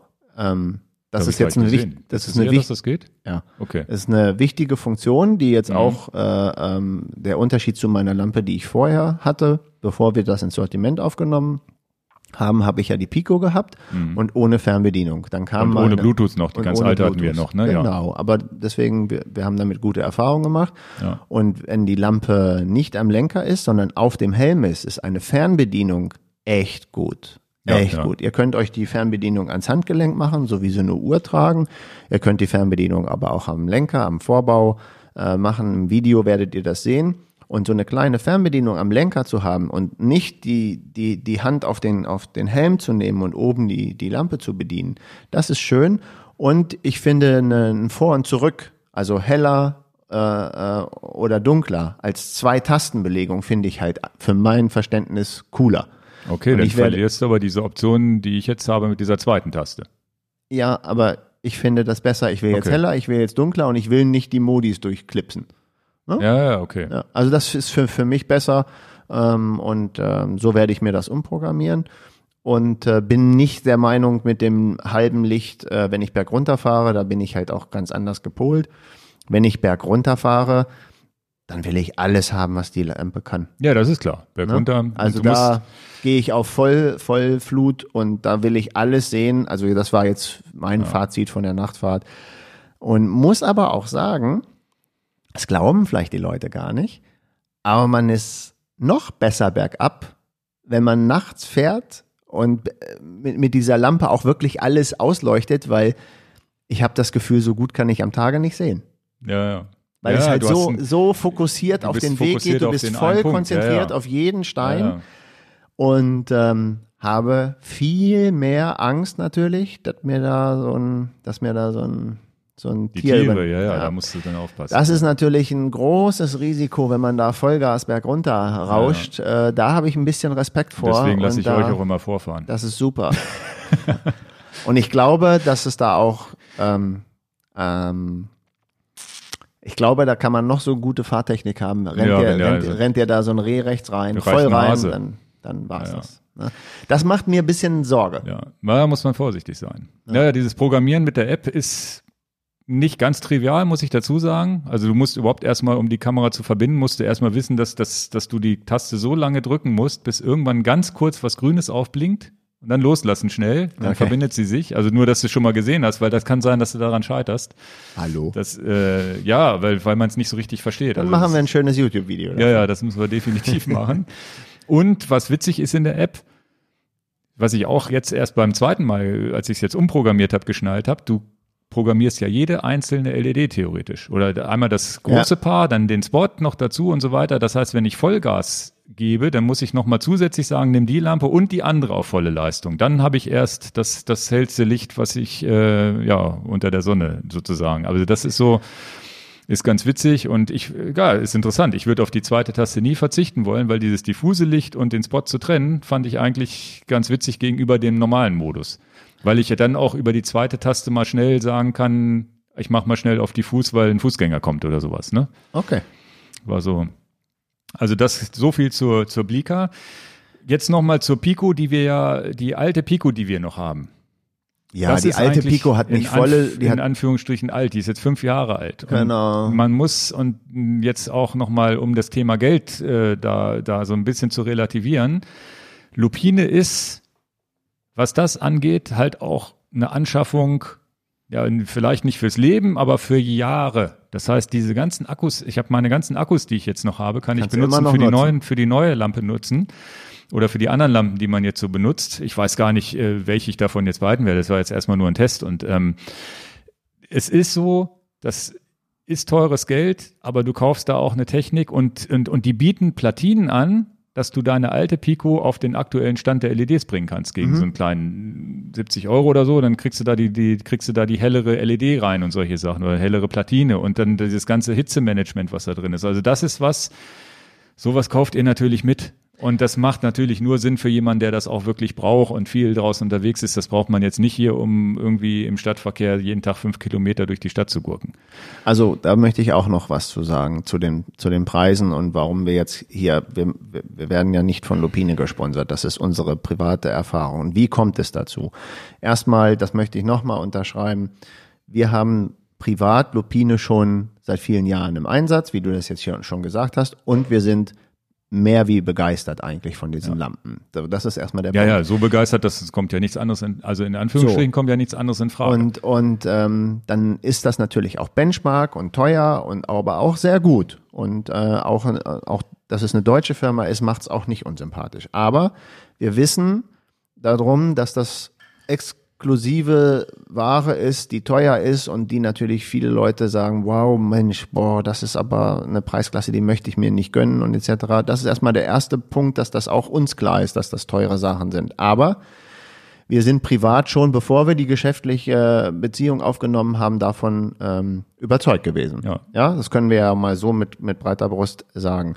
Und wir bieten ja auch andere Preisklassen in unserem Shop an und geben uns aber auch immer Mühe, dass es Sinn und Verstand macht. Also Einstiegspreisklasse, mittlere Preisklasse und die höchste Preisklasse, dass alles abgebildet wird und wir geben uns wirklich viel Mühe und es hat uns lange Überwindung gekostet, auch, dass, dass wir jetzt einfach Lupine mit aufnehmen in der hohen Preisklasse, weil wir auch glauben, wir haben auch viele Kunden, die darauf sehr viel Wert legen. Ich möchte das Beste vom Besten haben. Ja. Brauchen nicht diesen Shitstorm immer, dass es so teure Produkte sind. Äh, Das brauchen wir nicht immer, weil, gutes Beispiel, ich hatte bei der Fahrt auch eine Lesinlampe dabei mit 115 Lux, die ich unter dem, dem, dem Garmin montiert habe, als straßenverkehrszugelassene Lampe. Und, da kommen wir ja später noch zu, und die ist in der Preisklasse von 80 Euro auch etwas, wo wir sagen, jawohl, die belegt auch die höhere Mittelklasse. Und, und, und äh, möchte das nur klarstellen, nicht, dass jetzt hier vorkommt, wow, die reden nur über Lupine, über die Nachtfahrt. Aber wenn wir was testen, ja, was sollen wir denn machen? Dann Naja. wird so gemacht. ich fahre ja im Stadtverkehr auch andere Lampen hier in der Stadt als, Genau. als jetzt in, es ist ja War immer mir noch, aber irgendwie doch so, Es ist, es ist tatsächlich so, dass Lupine ja ähm, tatsächlich im Fahrradlampenbereich gar nicht so viel hat. Da komme ich jetzt mal gleich zu der Lampe, die ich vorne am Lenker äh, montiert habe. Ansonsten sind die ja spezialisiert auf Helmlampen. Das heißt, ganz, ganz viele professionelle Trailrunner, die nutzen solche Lampen einfach, weil sie am zuverlässigsten sind, am hellsten und so weiter. Dann diese ganze Alpengeschichte. Bergsteiger. Bergsteiger, die Bergrettung, das, diese, diese, äh, diese, diese 7000 Lumenlampe, das ist ja auch Bergrettung. Die, die, die, die brauchen nachts was, um an der Felswand zu gucken, wo sind denn die Leute und solche Ja. Sachen, die sie retten müssen und so. Das sind schon sehr, sehr, das, das ist schon ein sehr, sehr spannendes Feld, was die da beackern. Und erst dann macht das auch Sinn, so viel Geld auszugeben. Weil jetzt kommen wir nämlich tatsächlich zu der teuersten, wahrscheinlich teuersten Lampe, die man sich ans Fahrrad ranschrauben darf und kann. Die SLAF 7. Die habe ich auch tatsächlich hier nochmal kurz mitgenommen und zeige hier die nochmal in die Kamera für die, die zugucken. Das ist also offiziell erlaubt, sie Ja. am Fahrrad zu befestigen. Und Ihr müsst immer dran denken, was am Helm ist. Das unterliegt nicht der Straßen. Ja, da kommen wir später nochmal drauf zu, Okay. genau. äh, am Fahrrad anbringen dürft ihr diese Helmlampen halt nicht. Und alles, was ihr am Fahrrad anbringt, da muss halt diese STVZO Markierung Muss irgendwie halt dran sein, muss sein. freigegeben sein und so weiter. Jetzt habe ich diese, und das war mir so nicht bewusst, weil ich habe jetzt gedacht, naja gut, Lupine wird schon eine tolle Lampe sein. Die hat eine, eine hellere Leistung als das, was du üblicherweise als STVZO bekommst. Die hat, glaube ich, 900 bis 1000, ich glaube 900 oder sogar 1000 Lumen in, in, im normales Abblendlicht. Und 1300, glaube ich, als Fernlicht. Genau, mit, mit einer Fernlichtfunktion und sogar mit einer Tagfahrlichtfunktion. Das heißt, ähm, da habe ich das Video da im Keller gemacht, ausgepackt und natürlich ein solides Gerät und hier mit dieser Glaskugel da vorne drin. Das sieht natürlich auch extrem hochwertig und extrem cool aus.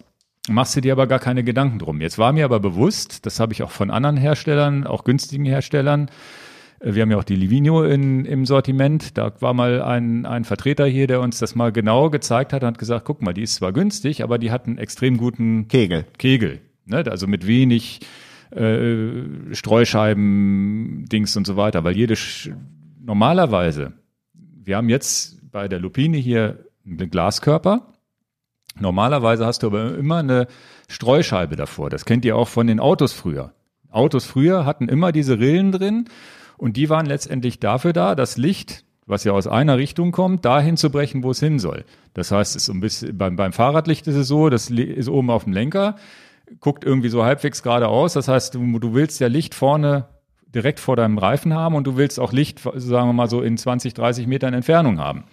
Und das wird durch diese Streuscheiben realisiert. Die Streuscheiben schlucken aber Licht, erstens, das heißt, es macht das Ganze dunkler und wirklich einen exakt gleich ausgeleuchteten Bereich kriegst du nicht hin, weil vorne ist immer ein bisschen heller als hinten und das muss halt, es gibt nur eine Lichtquelle, die gebrochen wird und je nachdem, wie sie wohin gebrochen wird, ist es immer unterschiedlich hell. Jetzt haben die das bei Lupine hinbekommen und das war, war für mich, ich habe mich gar nicht mehr eingekriegt. Ich, ich kann darüber berichten. Also, das, das sage ich, dabei bist du kurz ein, also, der, der erste Effekt ist, Ingo brauchte die Helmlampe an dem Testtag nicht. Ich habe die vergessen, ich wollte die ja noch mal, ich habe die nicht mal mit einer GoPro und- während der Fahrt aufgenommen. Also, ja, also ähm, die, die Lampe, die er am Lenker hatte und eingeschaltet hatte, schon als wir durchs, durchs, durchs Feld gefahren sind, auf dem Weg von der Stadt in den Wald sind wir halt durch Feldwege gefahren, hatte er die angemacht und ab dem Moment konnte man Ingo nicht bremsen. Wer den Podcast, wer den Podcast schon öfters gehört hat, manchmal ist Ingo, wie sagt man das, auf dem wilden Pferd und galoppiert hier durch und so war es auch und ich kann das als Außenstehender berichten. Also das, das war als äh, ich, ich Ingo war so happy über das Bild, also das, wie das, wie es ausgeleuchtet wurde, weil er sagte, keine andere Lampe hat so ein, ein, ein, eine gleichmäßige, homogene äh, Abstrahlung und recht hatte er damit. Es wäre auch gut gewesen, wenn er es nur zweimal gesagt hätte und nicht 200 Mal.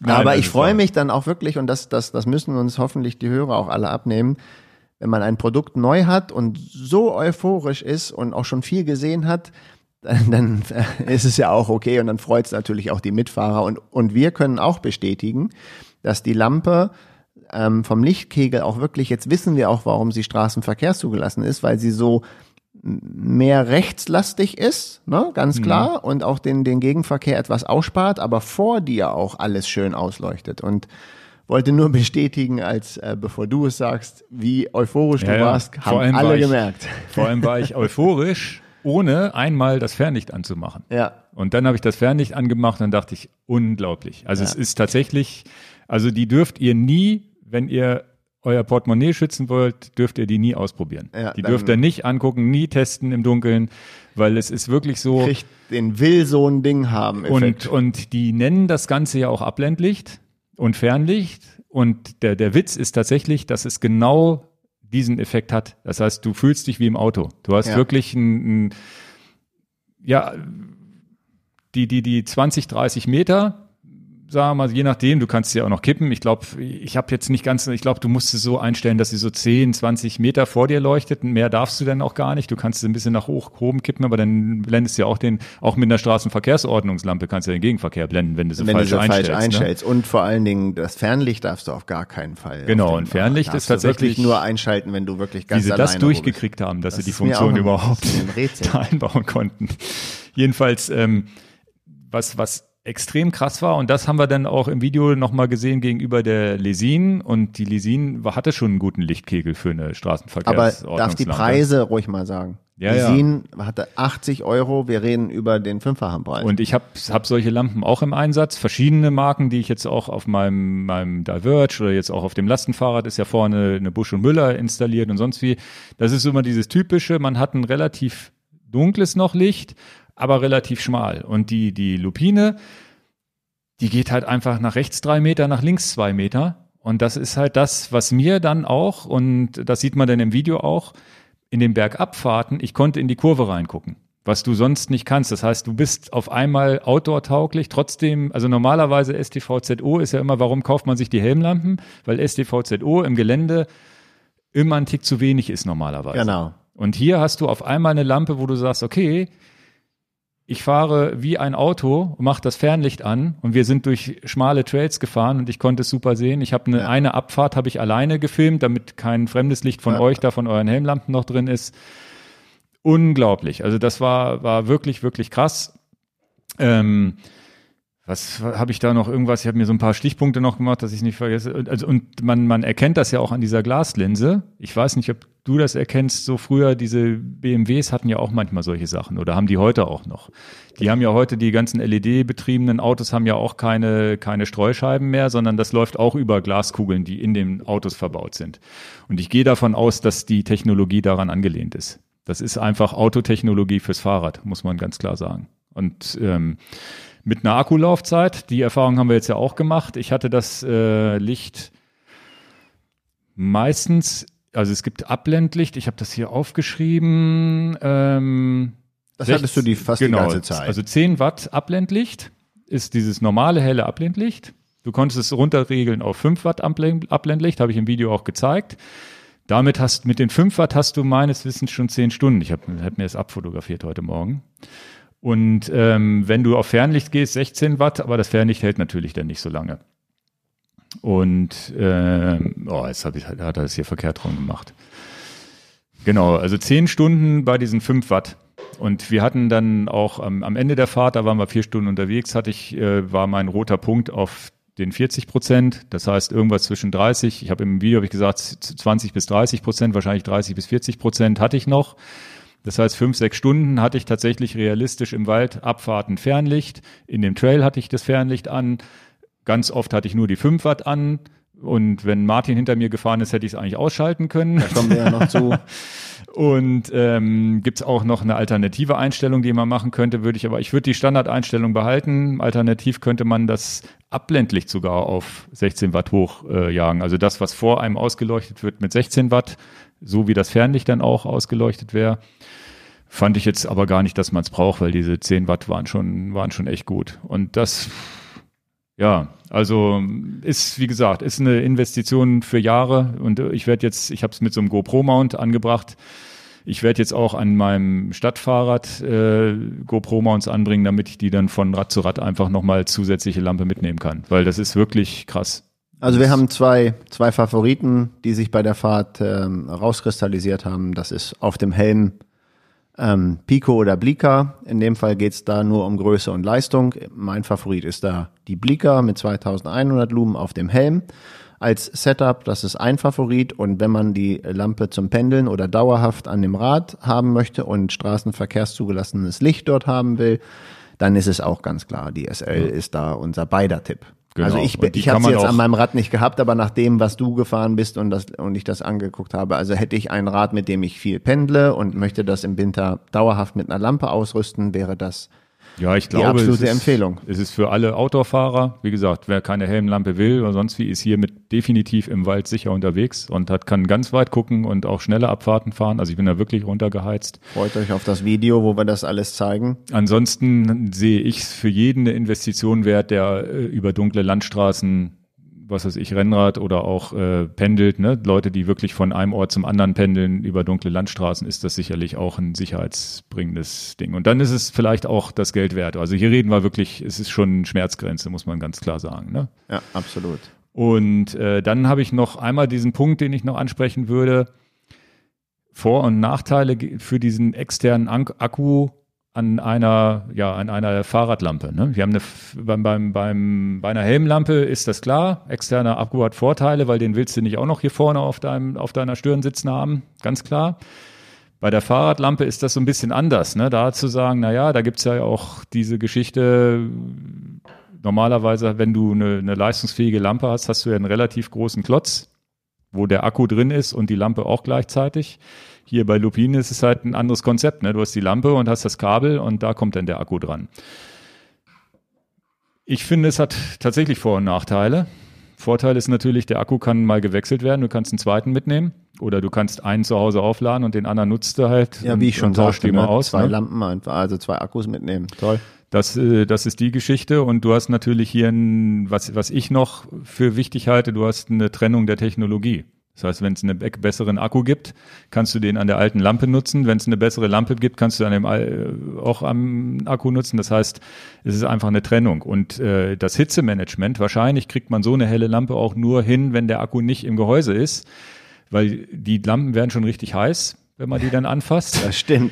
Und ich glaube, wärmemäßig kann man diese Lumenanzahl sicherlich nicht erreichen, wenn da noch ein Akku hinterklebt, weil sie einfach den Platz brauchen für die Kühlrippen oder ähnliches. Oh, das, das, das, da würde ich mich nicht aus dem Fenster lernen. Ja, bin ich mir relativ sicher. Also wenn sobald Akku Wer ja weiß, noch unser Podcast gehört wird von der Firma Lupine. Ja, ja, der, aber der, ich der gehe Chef davon- ich vielleicht gehe- mal, mal eingeladen werden möchte. Ja, da müssen wir tatsächlich können wir ja mal versuchen, Kontakt herzustellen. Aber ich gehe tatsächlich davon aus, dass das ein Wärmemanagement Vorteil ist. Ist ja ganz klar. Du hast hier hinten einfach nochmal eine Fläche, wo, Ja, ja, ich wo. Hitze ab, ab, ablaufen kann. Ne? Aber es gibt auch Lupine-Lampen, die mit integrierten Akku sind. Also wer Ja. das haben möchte, das gibt es schon. Ich Ja. würde ja, okay, bist du mit der SL, mit deiner Begeisterung, da bin hast ich, du noch, hast ja, du noch ja, viel? wir können die noch eine Stunde weiter erzählen, aber wie gesagt, guckt euch Kannst das ja Video, auch. guckt euch das Video an, wo wir draußen gefahren sind. Was, was bei dem Video natürlich mit Vorsicht zu genießen ist, die Kamera regelt nach. Das heißt, wenn wir die Lumenanzahl erhöhen, kann das sein, dass die Kamera die Belichtungszeit ändert. Und ich weiß auch nicht videotechnisch, also ich weiß, dass man manuell im Modus Video filmen kann und so. Ich weiß noch nicht, ob man das noch besser hinkriegen kann. Aber ihr habt zumindest, kriegt ihr einen ganz guten An Hinweis, wie hell so ein Wald wird. Also wir haben da wirklich ein paar Modi getestet. Es ist, ich habe die, das Material auch schon gesichert, das sah gut aus.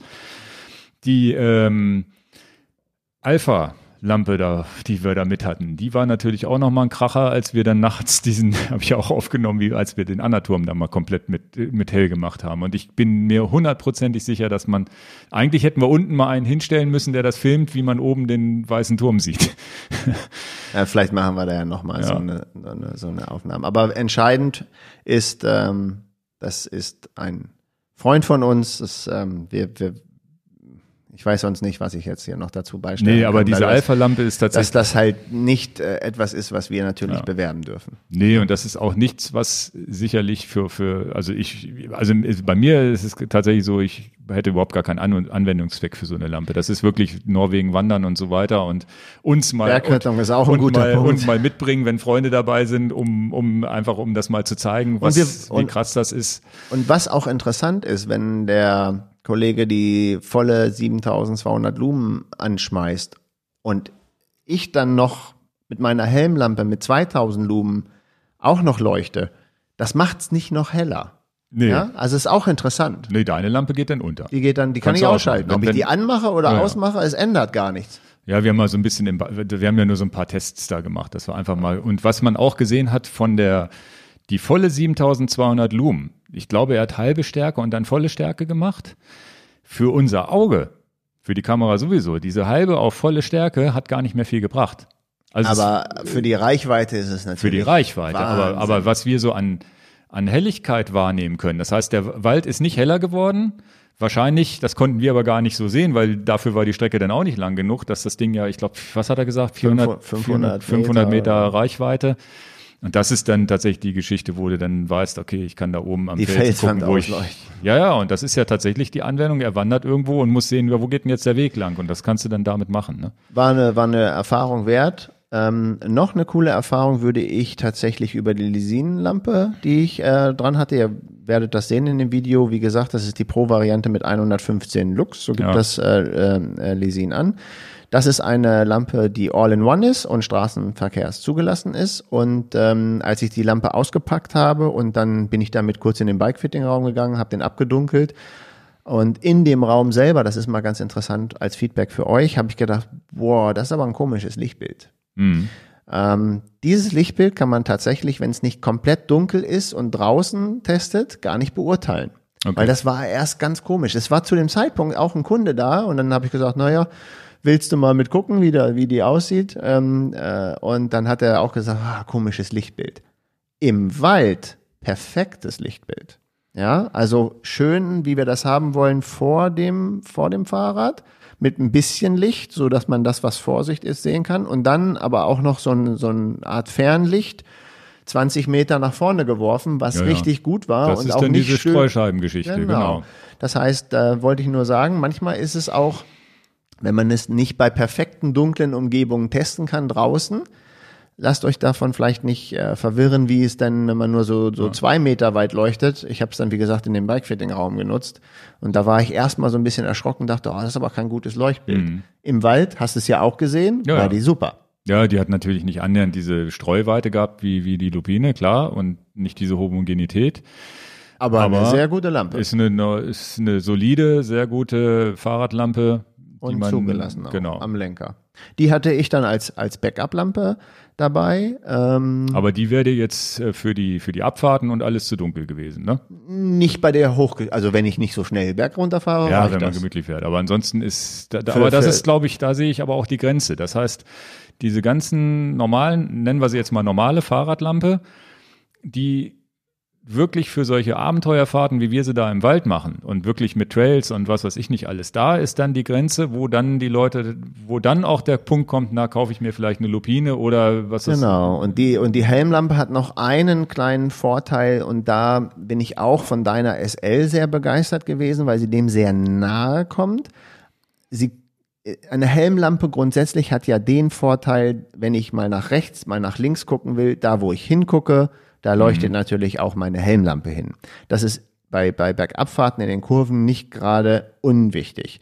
Ja. Jetzt ist deine SL-Lampe so weit rechts und links ausgeleuchtet, dass ich sage, die kommt der Sache aber schon sehr, sehr, genau, sehr nah. Fernlicht kann man das schon fahren, genau. Ne? Kommt schon sehr, sehr nah. Also ich musste immer an äh, ähm, Nürburgring äh, denken, was ich einmal mitgemacht habe, wo man dann auch nachts äh, schnelle Kurven fahren will und so. Da hatte ich, äh, als ich das gefahren bin, äh, keine Helmlampe würde ich jetzt ändern. Mhm. Ja. ja, Helmlampen haben ja Vor- und Nachteile. Wenn du würde ich rechts, auf, wenn du aber wenn du nach rechts guckst und dann ist vorne dunkel, dann verlierst du ja sozusagen den peripheren Weg. Ne? Blickt ein bisschen nach vorne oder geht das? Das geht 100 Prozent. Ja, okay. Ja, ja, ja, das geht wirklich gut. Also das auch nochmal als Feedback. Also beide Systeme haben ja Vor- und Nachteile. Am besten und in Kombination. aber es war, also sagen wir mal so, wenn ich habe es tatsächlich in den Abfahrten nicht mehr gebraucht und habe dann tatsächlich für die eigenen, eigentlich wollte ich noch Testaufnahmen mit der GoPro während der Fahrt mit der Helmlampe machen, habe ich komplett vergessen, weil ich ja, weil es einfach ausgereicht hat für die Zwecke, die wir brauchten. Natürlich waren wir sowieso alle im Wald äh, dann mit viel Licht unterwegs und also mein Setup steht. Ich habe also, mich entschieden. Ich nehme die, äh, muss ich mal mit dem Einkaufspreis hier reden. Ja, ja. mein Setup steht, ich werde auf die Blika mit zwei kleinen Akkus gehen. Da ja. lege ich mich mal fest. Da okay. bei dir ist klar, auf was du dich festlegst. Ja denke ich mal, dass es so ist. Ich komme, die kann, ja, kann man ja nicht mehr, die ist auch schon dreckig geworden. Jetzt. Ach so, die ist schon dreckig geworden. Sieht man ja auch so ein bisschen. ja, aber ähm, was auch klar war, ähm, das wird nicht die letzte lange Nachtfahrt sein, die wir gemacht haben. Ja. Also das kann man schon mal alle drei, vier Wochen ja. mal so einstreuen. Einer hat geschimpft, dass es ja gar nicht nachts war, weil wir ja abends um sieben losgefahren sind, aber wir reden halt mal von einer Dunkelfahrt. Irgendwann Wer hat abends. geschimpft? Irgendeiner hat in den Kommentaren, oder bei mir bei Strava oder so, ihr seid ja gar nicht nachts gefahren. Dass die Leute.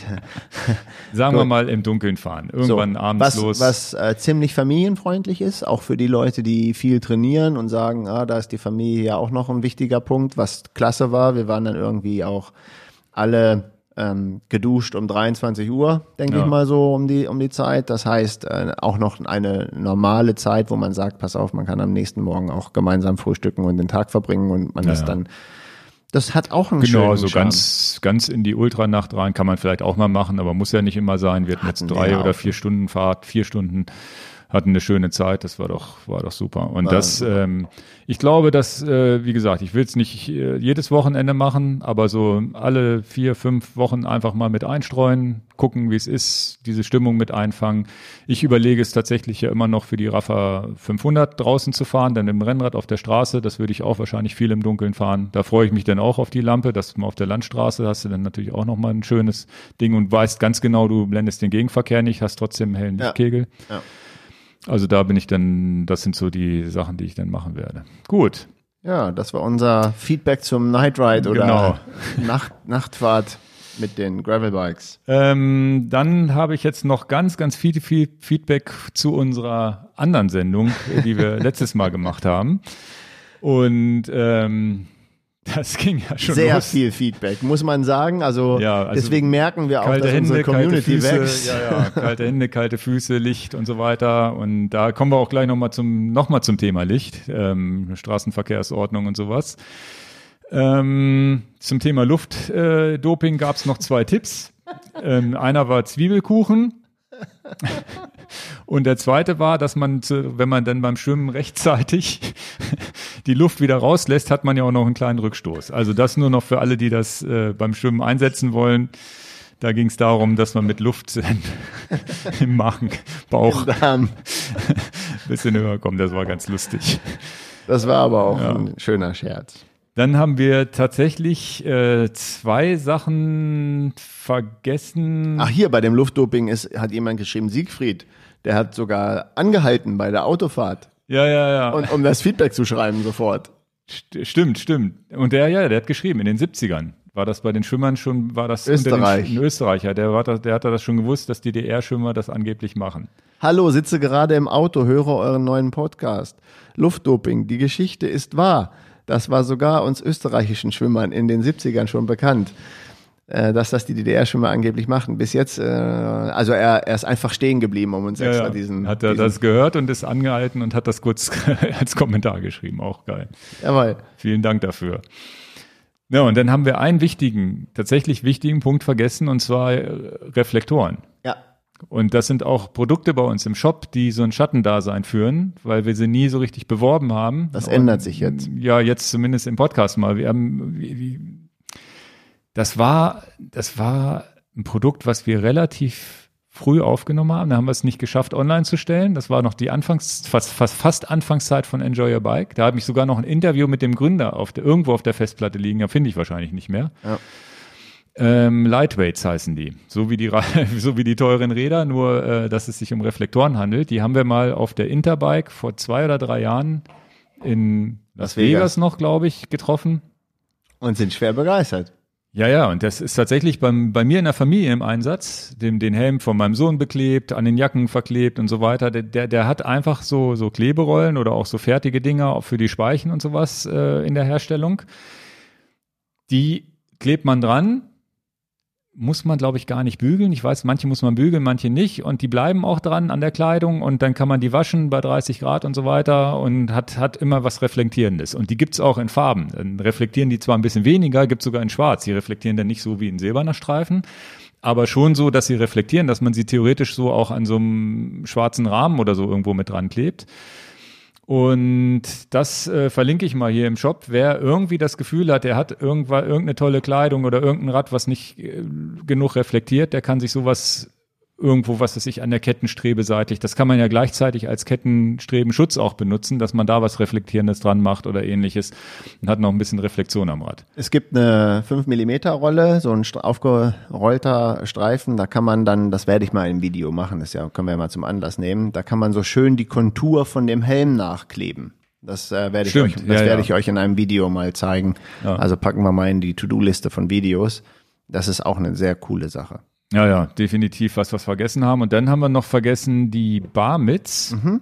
Das sind äh, gegen kalte Hände, sind so Hauben, die man direkt am Lenker anbringt und wo man so seine Finger reinsteckt. Habe ich auch mal ein Video ganz früher zu gemacht. Leider ist das Produkt hier im deutschen Markt nicht so gut angenommen nicht worden. wirklich angenommen worden. Hat tatsächlich letztens gerade einer bei YouTube geschrieben, Mensch, habt ihr noch, ihr habt ja nur noch Größe S, habt ihr noch eine andere Größe? Ich so, nee, die Barmitz, B-A-R-M-I-T-T-S geschrieben aus Amerika. Wir haben die halt importiert mal für eine Saison. War halt wirklich, sind teuer dafür, dass es eigentlich nur genähtes Neopren ist. Dann der Import noch dazu. Wenn man dann noch ein bisschen was verdienen will als Händler und sonst wieder, kommen da relativ hohe Preise bei raus. Beim relativ kleinen Markt, so dass ich mich entschlossen habe, das nicht wieder zu importieren. Für die ganz harten Expeditionen und ähnliches oder Leute, die in Norwegen oder sonst wie dann durchs, durchs Eis mit dem Fahrrad fahren oder sonst wie, ist das aber eine der zumindest am Mountainbike eine ganz wichtige Geschichte, um seine Hände schützen zu können, ne? vor ja. Wind und Einflüssen. Dann reicht vielleicht auch mal ein dünner Handschuh darunter. Ja. Ich fand's in dem Video. Ja, vielleicht machen wir es dann doch nochmal. Müssen wir mal gucken. gucken. Vielleicht. Oder wir, oder wir müssen hier mal Vorbestellungen auf, aufnehmen und sagen, wir bestellen mal gesammelt eine Charge aus Amerika oder so, dass man das irgendwie anders äh, organisiert. Oder der soll einfach uns das lizenzieren, das was hier in Deutschland nähen, dann haben wir diese Schiffung, Verschiffung wenigstens nicht mehr. Jedenfalls, ähm, die sind, ich habe die auch getestet, habe da ein Video mal zu gemacht, das kann ich auch nochmal verlinken. Ist auf der einen Seite das Wärmste, was ich kenne, ohne dass du irgendwie eine Heizung oder irgendwas brauchst. Du, hast wirklich, ja, du schützt halt deine Hände. Du schützt die Hände vor, komplett. Vor die werden auch von, wenn sie, ich habe da ein Video zugedreht, Hände waren kalt, wieder rein, sind wieder warm geworden. Kein Wind mehr, der da dran kommt und einzige Nachteil am Rennlenker ist, du bist halt auf eine Position fixiert. Und genau. das hat genau. mich ein bisschen genervt. Du kannst halt nicht mal eben schnell noch Oberlenker fahren. Ne? Genau, du hast halt, äh, weil die, das wissen die Leute natürlich, den Podcast hören jetzt nicht, du stülpst sie im Prinzip über deine STI oder Ergo Power oder Double Tap Hebel ja. und hast die Hände dann an der Position. Nimmst du den klassischen Oberlenkergriff, ähm, dann haben sie die Wirkung nicht. Genau, die kleben, also die hängen sozusagen fest installiert an deinem Rad und du gehst von oben rein. Das, genau. Und das was, was natürlich total geil war, Hand rausnehmen, theoretisch äh, irgendwas am, am Weil du Garmin dann ja keinen Handschuh mehr brauchst Handschuh in der Regel. Ne? Ne? Genau. Ja. Aber haben wir vergessen, wir Schussels? Ja, aber das, äh, wie gesagt, das sind so zwei Sachen, die die Kunden uns noch, die ich jetzt hier noch er, äh, erwähnen wollte. Dann habe ich einen Kommentar gesehen, ja, mit, mit Helmlampen, ob die überhaupt erlaubt sind und so weiter. Da habe ich tatsächlich ein Statement, äh, hat auch ein anderer, der ähm, Ed Ani CTech, also das muss unter dem letzten Podcast oder war das unter dem Lupine-Video? Nee, unter dem Lupine-Video gibt es so einen kleinen Kommentar, der ganz gut war, oder eine Frage und, ein, und ein, einer der, der Mitgucker hat auch schon darauf geantwortet. Das war nämlich dieser Ed Ani, Ani CTech. Vielleicht findet ihr das. Jedenfalls habe ich mir dann auch nochmal Gedanken gemacht und ein bisschen recherchiert, wie ist denn das mit Helmlampe überhaupt im Straßenverkehr? Und ähm, der Punkt ist tatsächlich, alles, was an Fahrrad verbaut ist, muss STVZO-konform sein, was Licht angeht. Alles, was du am Körper trägst, ist im Grunde erstmal völlig egal. Ist erlaubt, äh, ist zumindest nicht verboten. Ihr müsst euch das auf der Zunge zergehen lassen. Wir wollen das nicht weiter bewerten. Aber blinkende Rücklichter am Fahrrad sind verboten. Machst du ein blinkendes Rücklicht an deinem Ranzen oder am, am, am Rucksack hinten dran, ist es wieder erlaubt. Die Wirkung ist natürlich die gleiche, aber wir haben die Gesetze nicht gemacht. Ja. Und es ist tatsächlich so, dass ich bei den Rücklichtern das äh, mit dem nicht blinken, blinkend ist nicht erlaubt tatsächlich auch ein bisschen kritisiere, weil ich glaube, es wäre eine Kombination aus Dauerlicht und Blinken wäre, glaube ich, eine, eine gute Sache. Aber Übrigens ist auch da Lupine ja irgendwie einen Weg gegangen, dass sie einen zweiten Modus installieren konnten, nämlich das Bremslicht. Sieht das, das können wir ja nochmal erzählen. Das Bremslicht ist ziemlich witzig. Ja, das funktioniert tatsächlich. Das haben wir auch gefilmt sogar. Ja, ja. Also, also das heißt, wenn der, wenn Ingo fährt jetzt vor mir mit dem Rotlicht und geht dann an, in die, in die Bremse und dann merkt das äh, Licht das und dann wird das etwas stärker. Genau, und schon signifikant stärker. Also ja, wie ja. so ein Bremslicht, wie man es kennt. Und da hat ja Lupine auch wieder es geschafft, ähnlich wie bei der SL, was wie das das Und das ist zugelassen. Ist es was was zugelassen ist sozusagen herzustellen. Das ist ja auch schon mal ganz gut, aber blinken ist halt nicht erlaubt. Genau. Und, Und da würde ich ja sagen, am Rücklicht, das müsste man eigentlich freigeben, zumindest dass man sagt, die Kombination aus Dauerlicht und Blinken. Und ja? deswegen ähm, hört ihr oft diese Bezeichnung, es ist keine Fahrradlampe, sondern es ist eine Helmlampe. Genau. Ja. Jetzt ist es aber so, dass ich im Frontlichtbereich schon zumindest im Straßenverkehr, wenn wir da im Wald rumfahren, ist es was ganz anderes, im, zumindest im Straßenverkehr tatsächlich auch überzeugt davon bin, dass dieses Gesetz hier in Deutschland sicherlich wichtig ist. Weil du kannst extrem geblendet werden von, von Leuten, die sogar eine STVZO-Lampe äh, falsch installiert haben. Und da halte ich schon für sinnvoll, dass man da Regularien ähm, macht. Äh, es ist wichtig, wenn ihr Helmlampen dann benutzt, die sind ja erlaubt, dann den gesunden Menschenverstand walten lassen und sowas in der Stadt einfach abschalten oder nach unten regeln, dass ihr den, den Gegenverkehr nicht blendet. Weil ich will nicht wissen, was passiert, wenn ihr dann tatsächlich im Stadtverkehr jemanden blendet und dann, dann spätestens gibt's ja tatsächlich die Variante, dass man vielleicht euch haftbar machen könnt, weil ihr vielleicht für den Unfall verantwortlich seid. Also das würde ich auch so bestätigen. Ähm, die Lampen bieten so viel Power und jetzt auch, das ist eigentlich auch ein großer Gefahr von, von Helmlampe, wenn ihr die auf voller Stufe macht und würdet einen Autofahrer jetzt direkt da reinleuchten in sein Cockpit, der muss eine Vollbremsung machen, weil wir reden wirklich in dem das Fall sind 2000 die, Lumen, ne? Ja, da kann man schon mal sagen, ich bin jetzt mal die nächsten Sekunden nicht fähig, überhaupt was zu sehen. Ja. Das ist ein Risiko, was dort ist und deswegen das Gute an der Helmlampe ist, und wir gehen jetzt mal davon aus, dass wir ja nicht nur Vollidioten haben da draußen, sondern die Mehrheit der Leute ja nicht so drauf ist und dann schon weiß, jawohl, mit der Helmlampe, wenn ich sie nicht schnell genug runterregle, obwohl ich sie im Straßenverkehr sowieso nicht auf so einer hohen Stufe fahren würde, aber du kannst ja einfach nach rechts in den Graben gucken und immer noch so einmal wegleuchten. Ja, und es ist tatsächlich ja, wir nutzen die jetzt Outdoor und, dem, und, und auf dem Weg in den Wald kann man ja auch die kleine Funzel vorne in genau. Anführungsstrichen an seinem also Rad das, anmachen, wenn man da eine hat. Das ist auch wichtig, dass wir das sagen. Ja. Ähm, vielleicht haben wir da minimalste Vorbildfunktion. Also also ähm, es ist, es ist nicht durch verboten. die Stadt, durch das Feld fahren, bis wir in den Wald kommen, wo wirklich kein Straßenverkehr mehr ist, haben wir diese Helmlampen nicht aufgebrezelt. Genau. Und das ist, wie gesagt, es ist kein Verbot, du kannst es machen, es ist, es ist aber kein ausdrücklich erlaubt und sicherlich, wenn, und das ist generell im Straßenverkehr wichtig, ist, du darfst niemanden gefährden und damit spätestens bist du in der Haftung mit jedem Produkt, was, was letztendlich äh, anderen Leuten, was auch immer, ne, Laserpointer oder sonst wie, genau. darfst du halt auch nicht benutzen. Darfst du, du darfst nicht, nicht jemanden irgendwie aktiv blenden und das, da will ich nochmal zu aufrufen und nur dazu sagen, Helmlampe im Straßenverkehr, nur weil es erlaubt ist oder nicht verboten ist, ist das kein Freifahrtschein, da jetzt irgendwie wie wild zu blenden. Und da muss man, das will ich zumindest mal sagen, weil vielleicht hätte man selber auch den Fehler gemacht oder weiß es gar nicht, dass ja man Leute blendet. Ich habe es tatsächlich letztens gerade erlebt, dass ich jemanden mit meiner Straßenverkehrsordnungslampe am am Lastenfahrrad, weil die sich wahrscheinlich, weil ich gegengekommen bin und dann ist sie ein bisschen nach vorne gegangen, hat auch einer mich darauf aufmerksam gemacht, dass ich ihn blende. Also da muss man schon immer ein bisschen, immer mal ein Auge drauf werfen. Gutes Beispiel, ich habe auch sehr starke LED-Lampen als Taschenlampen zu Hause. Ähm, die dürfen die Kinder nicht benutzen.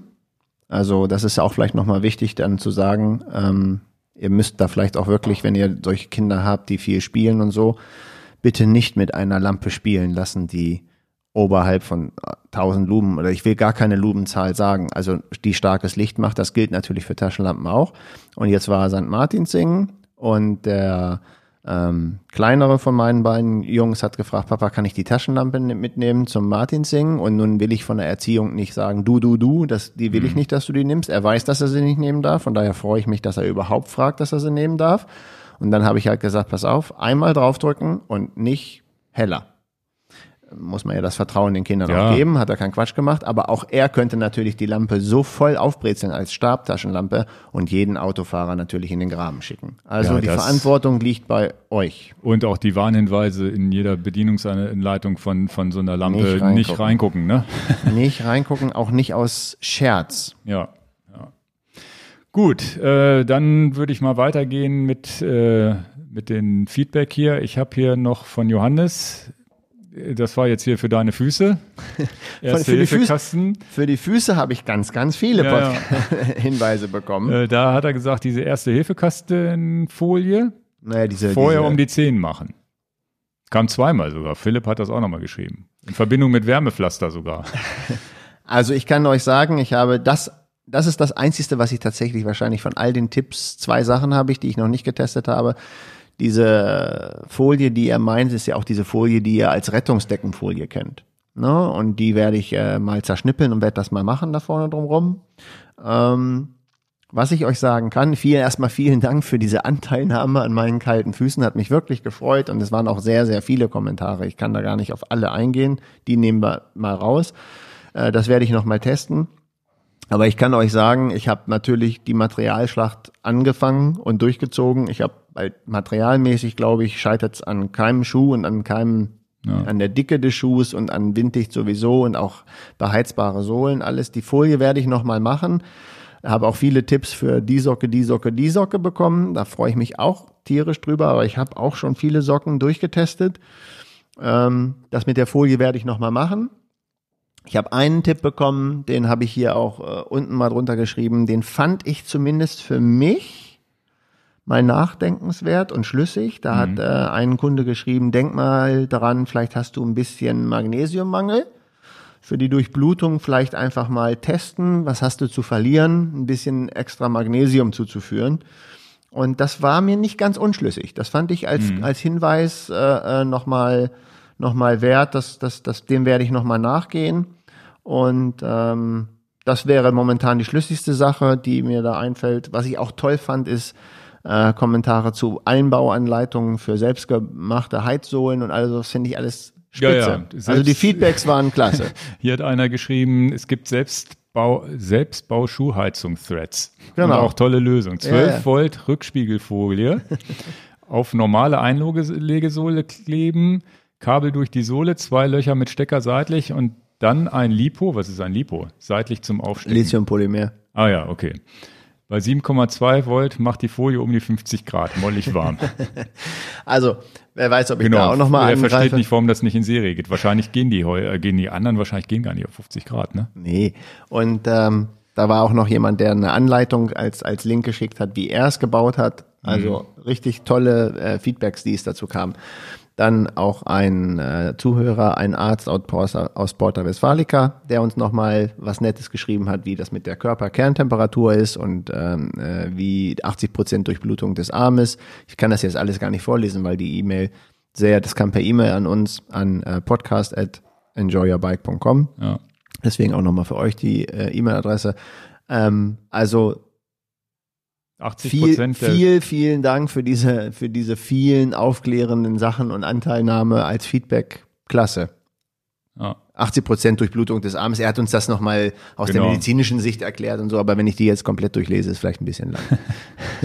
und ein guter Tipp, den er noch reingeschrieben äh, äh, hat, das finde ich auch nochmal äh, als bekannte Redensart, hast du kalte Füße, zieh eine Mütze auf. Ja, ja, ja, weil der Körper das ist wahrscheinlich auch wichtig. Genau, weil die ja? Körperwärmeregulierung und so weiter, das dann so runterfährt und dann die Extremitäten dann irgendwann unterversorgt sind. Genau. Ja, und da hat auch einer geschrieben, naja, könnte auch ein Fitting-Problem sein bei Ingo, der dann zu sehr die Muskeln anspannt in den Schultern und solche Sachen. Da versuche ich jetzt auch mal darauf zu achten, ob es das einen Effekt hat, wenn ich einfach lockerer sitze, dass meine Hände dann, dass dann mehr Blut Richtung Hände fließt. Keine Ahnung. Aber am Ende muss man experimentieren und mit meinen Handschuhen mit Heizung bin ich eigentlich so ganz gut ausgestattet.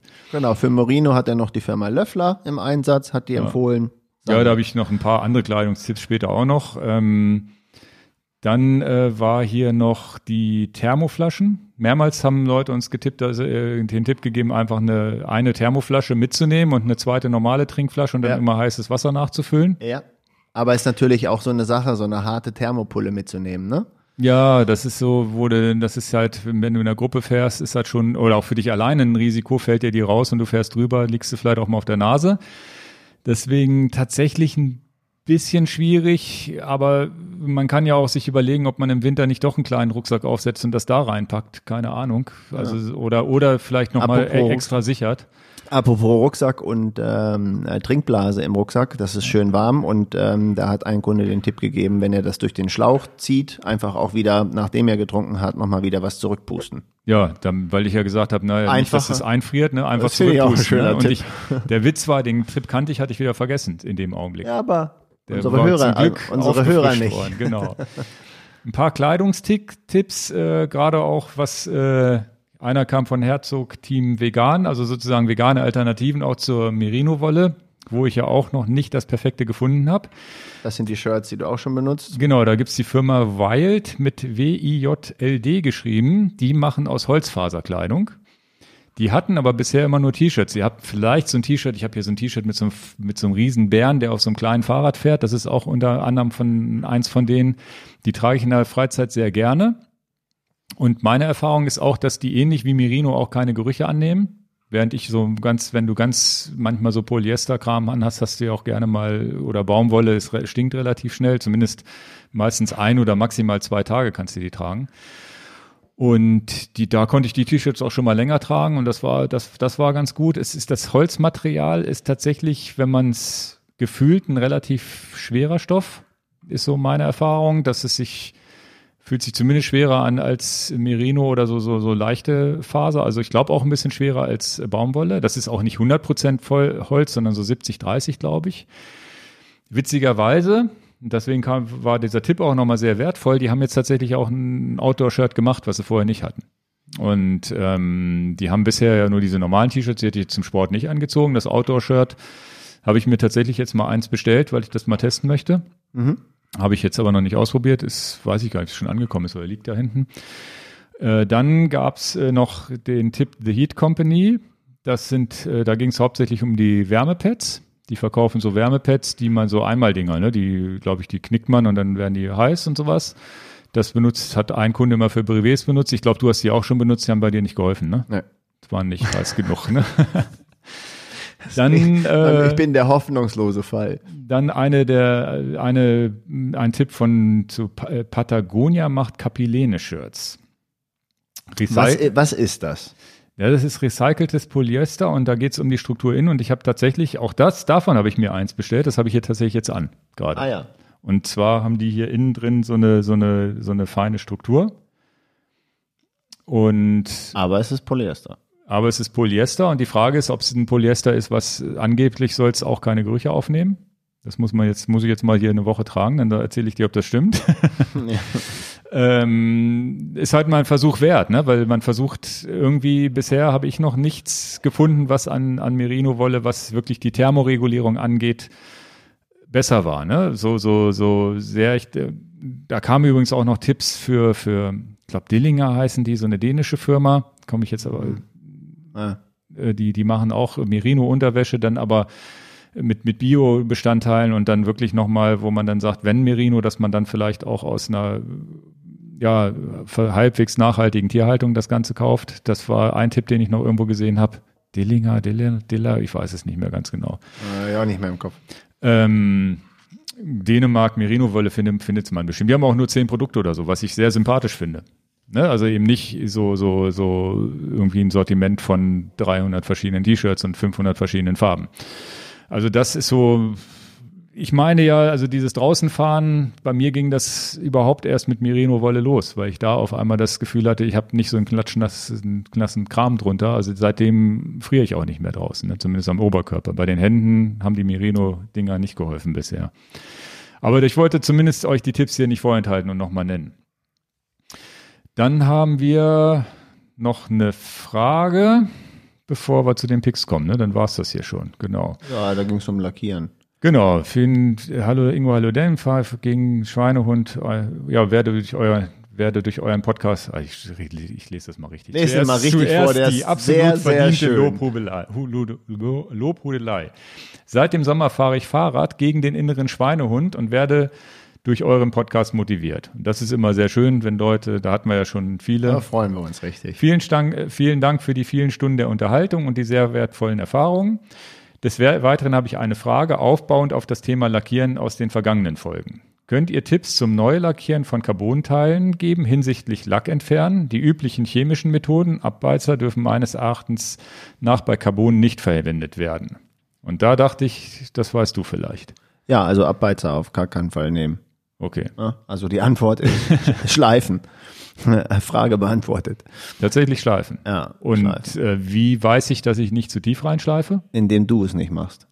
Ja, ja, aber wie weiß denn der Lackierer das? Das kriegt man raus. Da hat man ja, ein Gefühl. da musst du halt, genau. Das, der, der entscheidende Punkt ist, du musst natürlich wissen, ähm, was du da gerade abschleifst. Und wenn man ähm, jetzt zum Beispiel die erste De Deckschicht anfressen würde, dann gibt es Produkte, da ist das Produkt entwertet, mhm. weil es so dünn ist oder halt so wichtig ist, die Schicht. Und dann gibt es andere Produkte, wenn du da weißt, da ist zum Beispiel bidirektionales Carbon drin und das ist ein fetter, dicker Rahmen, dann weißt du schon, ja, dann brauchen wir nicht so übertrieben vorsichtig sein. Aber ganz klar, ähm, deswegen ist es ein Grenzfall, ne? Also schleifst du da zu viel am Carbon weg, es ist halt das Gefühl, es ist halt. Ne? Das heißt, das ist ein Handwerk, das ist nichts, was man beim ersten Mal wahrscheinlich gleich perfekt hinkriegt, oder? Also der entscheidende Punkt ist, dass ich, ich, ich verbiete den Leuten nicht ihren Rahmen abzuschleifen und neu zu lackieren. Ich äh, rate davon aber ab. Also ganz klar. Okay. Schleifst du zu viel vom Carbon weg, dann ist, ja, hast du zu viel vom Carbon weg. Ja, ja. Also, das wäre auch meine muss, Angst. Genau, muss man schon überlegen, welche, welche, welchen, äh, wo man anfängt und wo man äh, aufhört. Ne? Ich sag mal, wenn ich einen Rahmen abschleife, dann weiß ich ja schon, an welchen Stellen es kritisch wird und wo es nicht kritisch wird. Also wenn ich zum Beispiel jetzt sage, das Oberrohr, da sehe ich jetzt nicht ganz so kritisch.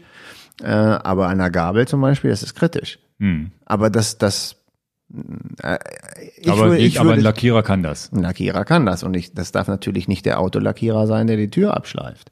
Ja, dem also, ist das egal, wenn wir sie Metall genau, Aber wie das ne? immer im Leben ja. so ist, ähm, sucht euch die, die, die Fachleute. Das habe ich hier in meinem, meinem Mikro drin, oder? Dieses Ach so. Schade, also alles gut. Also äh, überlegt euch, dass ihr das zu den richtigen Fachleuten gibt. Macht das nicht selber. Ähm, und äh, ich habe das zwar auch schon mal gemacht, einen Lenker abgeschliffen und einen Vorbau abgeschliffen, aber ähm, mulmiges Gefühl bleibt dann dabei. Mhm. Aber die Frage war jetzt mit Abbeizer. Nee, Abbeizer bitte nicht. Also abschleifen und dann zum Lackierer des Vertrauens geben. Ne? Eher schon zum Abschleifen weggeben.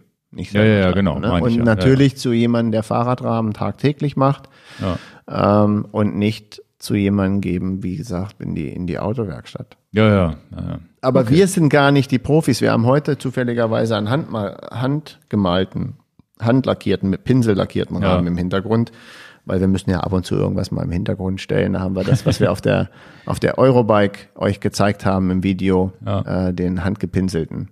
Ähm, ja.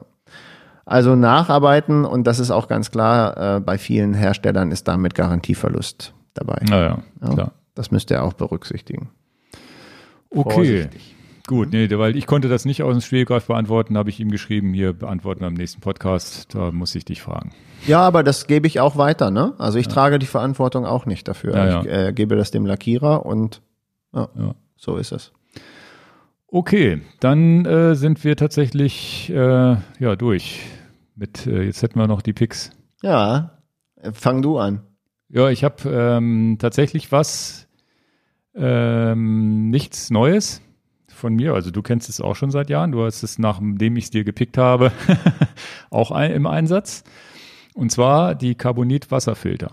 Ach, okay. Weil das ist was, auf das wäre ich nicht gekommen, wenn es mir nicht irgendwann mal einer erzählt hätte. Und deswegen dachte ich, ist das zumindest mal ein Podcast-Pick wert, darüber was zu erzählen. Und zwar habe ich mich damals auf die Suche gemacht. Äh, es gibt ja immer diese, diese Plastikgeschichten, Wasser aus Plastik, erstens ist es, äh, na gut, selbst wenn du Pfandflaschen kaufst, ist es ja noch okay, aber es ist ja schon so, dass man Plastik vermeiden will und dann ging das so ein bisschen mit dieser Nummer los, ja, man hat überall Plastik im Wasser mit drin und so weiter, dann ging es los mit Glasflaschen kaufen, ne? Kaufst du Wasser in Glasflaschen. Idealerweise, selbst, selbst wenn du den Getränkefachmann kommen lässt, der bringt dir die, ist es trotzdem total nervig. Ja. ja und dann habe ich geguckt nach Filter und was macht man, dann gibt's diese Umkehrosmose und äh, Brita-Filter und so weiter, weil du kannst natürlich das Leitungswasser auch ungefiltert trinken. Ganz klar, in Deutschland, ganz viele sagen mir auch, was machst du da für einen Quatsch, kannst ja ungefiltert trinken. Ich habe aber immer noch so einen Rest Angst, wo ich sage, oh, wenn jetzt doch irgendwie da eine Bleileitung noch irgendwo liegt oder die machen irgendwo doch irgendwas rein, wovon ich nicht weiß oder es sind doch irgendwelche Rückstände drin, die ich nicht will, doppelt hält besser. Und dann habe ich geguckt, gegoogelt und dann gibt's halt von Carbonit die äh, Aktivkohlefilter, eine ganz relativ einfache Lösung. Investition so 300, 400 Euro und alles alle halbe Jahre nochmal ein Filter, den man wechseln muss. Wenn man das hochrechnet, spart man am Ende auch Geld gegenüber dem gekauften Wasser immerhin. Und äh, man hat sehr, sehr viel Komfort, weil man einfach das, das Wasser aus dem Hahn holen kann. Und es schmeckt auch anders. Es schmeckt tatsächlich weniger metallisch. Kann ich bestätigen. Du holst es, äh, also es werden wahrscheinlich angeblich kommen aber trotzdem noch so die meisten Mineralstoffe durch. Ich bin mir nicht hundertprozentig sicher und da bin ich jetzt auch kein Fachmann, ob da jetzt wirklich alles rausgefiltert wird oder nicht. Ich weiß, dass diese Aktivkohlegeschichten auch in der Gastronomie zum Teil eingesetzt werden und so weiter und bisher habe ich es überlebt. Mir geht's nicht schlecht. Wir machen das, glaube ich, so tatsächlich seit vier oder nee. Du machst das, fünf, also ich, ich mache das ja auch schon seit vier Jahren und du Ja, hast es mir vielleicht empfohlen. fünf oder sechs Jahre oder so habe ich das, haben wir das im Einsatz. Einziger großer Nachteil ist für Leute, die, die gerne Sprudel trinken. Selbst wenn du so einen, so einen Sprudler hast, das schmeckt nie so wie ein Wasser, was du gesprudelt kaufst. Aber ja, ist bei uns in der Familie zwei, ne? Meine Frau und meine Tochter m, sprudeln sich halt das Wasser. Tatsächlich kriegen wir, kriege ich auch nicht raus aus Kannst du den. sie nicht umerziehen. Kann ich sagen, Junge, weil ge- ge- gesprudelt, na gut, ähm, egal, ne? Und mein Sohn und ich, wir können das nicht. Wir trinken halt das Normale. Das ist interessant. tatsächlich im Sommer, im Winter ist das der Knaller, weil du ja immer arschkalt gleich rauskommt. Also es ist wirklich immer kaltes, frisches Wasser. Im Sommer ist es so, wenn du dann wirklich am Ende des Spätsommers bist, dann schmeißen, dann musst du es halt abfüllen und in den Kühlschrank packen schmeckt besser, ist für den Tee besser und so weiter und es spart halt diese Wassertrinkflaschen, Wassertragerei und ist wahrscheinlich auch für die Umwelt besser. Sicherlich, ganz viele trinken das Leitungswasser pur. Das mache ich auch, wenn ich so auf Reisen bin. Kommt drauf an, in Köln nicht, da schmeckt's nicht. In, zumindest da, wo ich war, war es irgendwie eklig, kann aber auch am Haus gelegen haben und äh, natürlich, wenn wir in den Alpen unterwegs sind und so weiter, würde ich auch nie einen Wasserfilter installieren. Da ist ein relativ gute Wasserqualität immer relativ gut garantiert im, im, im Großstadt. Wir wohnen halt, nennen wir Hannover mal Großstadt, ist ein bisschen Großstadt. Da fand ich es dann schon besser, das äh, zumindest einmal durch so einen Filter durchzujagen. Ja, du hast mir den Tipp gegeben Ja. und dann ähm, sollte man vielleicht noch sagen, äh, für die Installation ähm, wäre es dann ratsam, dass du einen zweiten Wasserhahn installierst oder einen Hahn, wo Ja. du zwei Ausläufe hast. Ja. Drei Wegehahn nennt sich das Genau, und ich habe jetzt dann einen, ähm, ich wollte nicht einen zweiten Wasserhahn installieren, ich habe dann einfach den ausgetauscht, wo ich dann zwei Eingänge habe Mhm. und kann auch bestätigen, wir äh, merken das, wenn wir also jetzt nicht gefiltertes Wasser bei uns zu Hause trinken oder das gefilterte. Ja, ja. Also es Das ist kann ich, alle, alle merken genau. das. Ne? Ja. Als ich das installiert hatte, äh, weiß ich noch, das ist jetzt auch schon vier, fünf Jahre her. Deswegen weiß ich, Ja, dass ja. das schon so lange ist. Da hat dann meine Frau sofort gesagt, Mensch, das schmeckt aber wirklich besser. Ja, ja. Also interessant. Ja, und diese Schlepperei hört auf. Ne? Genau, also ich finde es ich find's eine tolle Sache. Wie gesagt, die Installation. Es gibt auch Auftischgeräte für jemanden, der so ganz sparsam ist, glaube ich, für 100 Euro, dass man sich einfach so ein Gerät auf den Tisch legt mit so einem kleinen, wo so ein Wasserhahn mit dran ist. Ich glaube, der Filter kostet so 70 Euro und hält eigentlich eigentlich nicht nur ein halbes Jahr, sondern Ja. fast auch ein Jahr. Kommt auch auf, auf, drauf an, wie viel Verbrauch du da hast. Nee, aber es ist auf jeden Fall, äh, würde ich sagen, zumindest mal ein Gedankenanstoß, ob das nicht auch was für euch wäre. Ne? Gibt es, glaube ich, mittlerweile auch so, dass man sowas kühlen kann und so. Mein Pick? Na gut, Ich, muss, ich musste eben aufstehen, um meinen Pick zu holen. das Teil, okay. Das, ja, okay. Kennst du das? Ja, ja, ja, klar. Ah, Ingo kennt natürlich alles. Mit Ingo kann man nicht. Ingo kennt immer sehr viel. Hast du das im Einsatz? Nee, weil ich keinen Einsatzzweck habe dafür, aber ich finde es total geil. Du kennst ja mich. Ja, ja. Welche Schwäche hat denn mit Telefon und, und, und Schlüsseln? Ja, Möchtest du den Leuten sagen, welche Schwäche ich besitze? Ne, das Telefon geht ja noch. Das Telefon hast du noch nie verlegt. Doch. Ja? Ständig. Aber da kannst du dich ja selber anrufen, dann findest du es ja. Aber, Aber also, die Schlüssel, das nervt wirklich. Oh, wo ist dein Schlüssel jetzt wieder? Also ein ähm, hat äh, mir jemand empfohlen, der den Podcast auch hört, der wird sich jetzt auch wiederfinden und ähm, ähm, damit viele Grüße nochmal auf diesem Wege. Äh, es sind so kleine Sensoren. Ich halte das in die Kamera, aber erzähle es natürlich für den Podcast auch. Die Firma heißt Tile, also T-I-L-E. Das sind so kleine Sachen mit einer Batterie betrieben, die du an Dinge ranmachst, die du gerne wiederfinden möchtest, wenn du sie verlegst hast. Also könntest das an eine Fernbedienung machen, an, an, ans, ans, äh, in einen Schlüsselbund. Äh, Genau. klassischerweise und die gibt's in unterschiedlichen Formen. Ich habe jetzt so einen Viererpack mir gekauft und habe die an meine Schlüsselbunde dran gemacht. Sind das jetzt diese ganz neuen, weil die haben doch irgendwas neu rausgebracht, Genau, oder? das sind jetzt die neuesten, die ich hier habe und ähm, die Funktion ist ziemlich easy. Man kann die App installieren auf seinem Telefon und dann kann man, äh, ich habe jetzt hier zum Beispiel zwei Schlüsselbunde, einen mit einem weißen Schlüsselband und einen mit einem schwarzen Schlüsselband und ich führe es dir jetzt wenigstens einmal vor, damit du den Sound hörst. Man macht also dann die, die App auf auf seinem Telefon und dann kann man sagen, Mensch, such mir doch mal den schwarzen Schlüssel. Welches klingelt jetzt? Der schwarze hier. Der hier. Ne? Den müssen wir nochmal ins Mikrofon halten. Der, ich habe jetzt den schwarzen genommen. Ich kann ja auch einen Ach anderen so, nehmen. ich habe das schwarze Teil genommen. Der hier, der hier.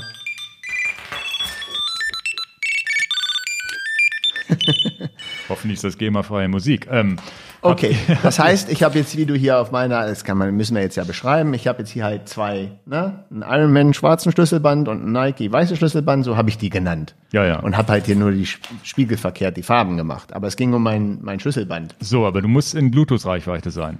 Genau. Und Jetzt äh, hast du die Pro-Version, wenn ich das hier richtig auf der Webseite gesehen habe, oder Mate. die Pro, Das heißt, die sind die, die dann die auch. am stärksten Sendeleistung haben. Das heißt, der sendet die ganze Zeit oder Genau, empfängt der jetzt- nur? Beides. Und ich kann jetzt hier zum Beispiel umgekehrt, kann ich jetzt hier an meinem Schlüsselbund, jetzt mache ich das mal, das ist ein bisschen affig im, im Podcast, weil es mir eher so ein Videoding, wenn ich da jetzt auf diese Teil zweimal drauf drücke, dann sucht er das Handy. Weil den so. Schlüssel habe ich, jetzt suche ich mein Handy. Ne? Ah ja, okay. Ne? Das heißt, du kannst, ach, das ist bidirektional. Genau, Okay. das ist halt der Witz an der Sache. Also ich kann mit dem Handy. Aber was mich jetzt interessieren würde, Entschuldigung, Ja. Ist der denn jetzt im Empfangsmodus oder sendet der permanent? Nee, der ist im Empfangsmodus, ne? Weil jetzt rein von der Strahlung her. Weißt du nicht, ne? Als ehemaliger Elektro ist dir egal, ne? Also, ähm, Nee, rein, rein logisch ist es doch so, der wartet ja, dass was kommt und erst dann reagiert er und dann genau, sendet er er ist jetzt zurück. im Sleep-Modus und erst genau. Ja, ja, das heißt, der dürfte jetzt nicht die ganze Zeit in der Hosentasche rumsenden. Nee. Das macht Und er die dann Batterie nur. soll auch, Okay. glaube ich, ein ganzes Jahr halten.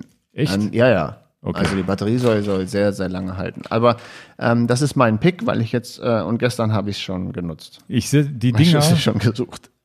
die Dinger ist tatsächlich, gibt sogar für, für Laptops und so. Genau, und kannst du natürlich auch an, an, an die. Fernbedienung kleben und etc. Wir werden das alles mal verlinken.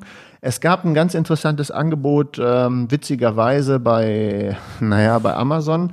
Ähm, da konntest du so ein Vierer-Set kaufen und hattest dann auch noch so einen komischen Alexa-Dot oder wie die heißen, Ach die so. ich gar nicht benutze, geschenkt bekommen. Okay. Ja, also es war jetzt mal, vielleicht gibt's das Angebot noch, könnt ihr ja noch mal gucken. Wir können es ja verlinken es ver verlinken das mal, die, die, die, dann gibt's hier noch Sticker. Genau, also zum Beispiel ist es ja so, die Fernbedienung ist ja auch immer verlegt. Ne? Okay. Und dann klebst du es einfach da drauf auf das Ding, was dir wichtig ist. Ich kann es erklären, du brauchst da nicht tippen.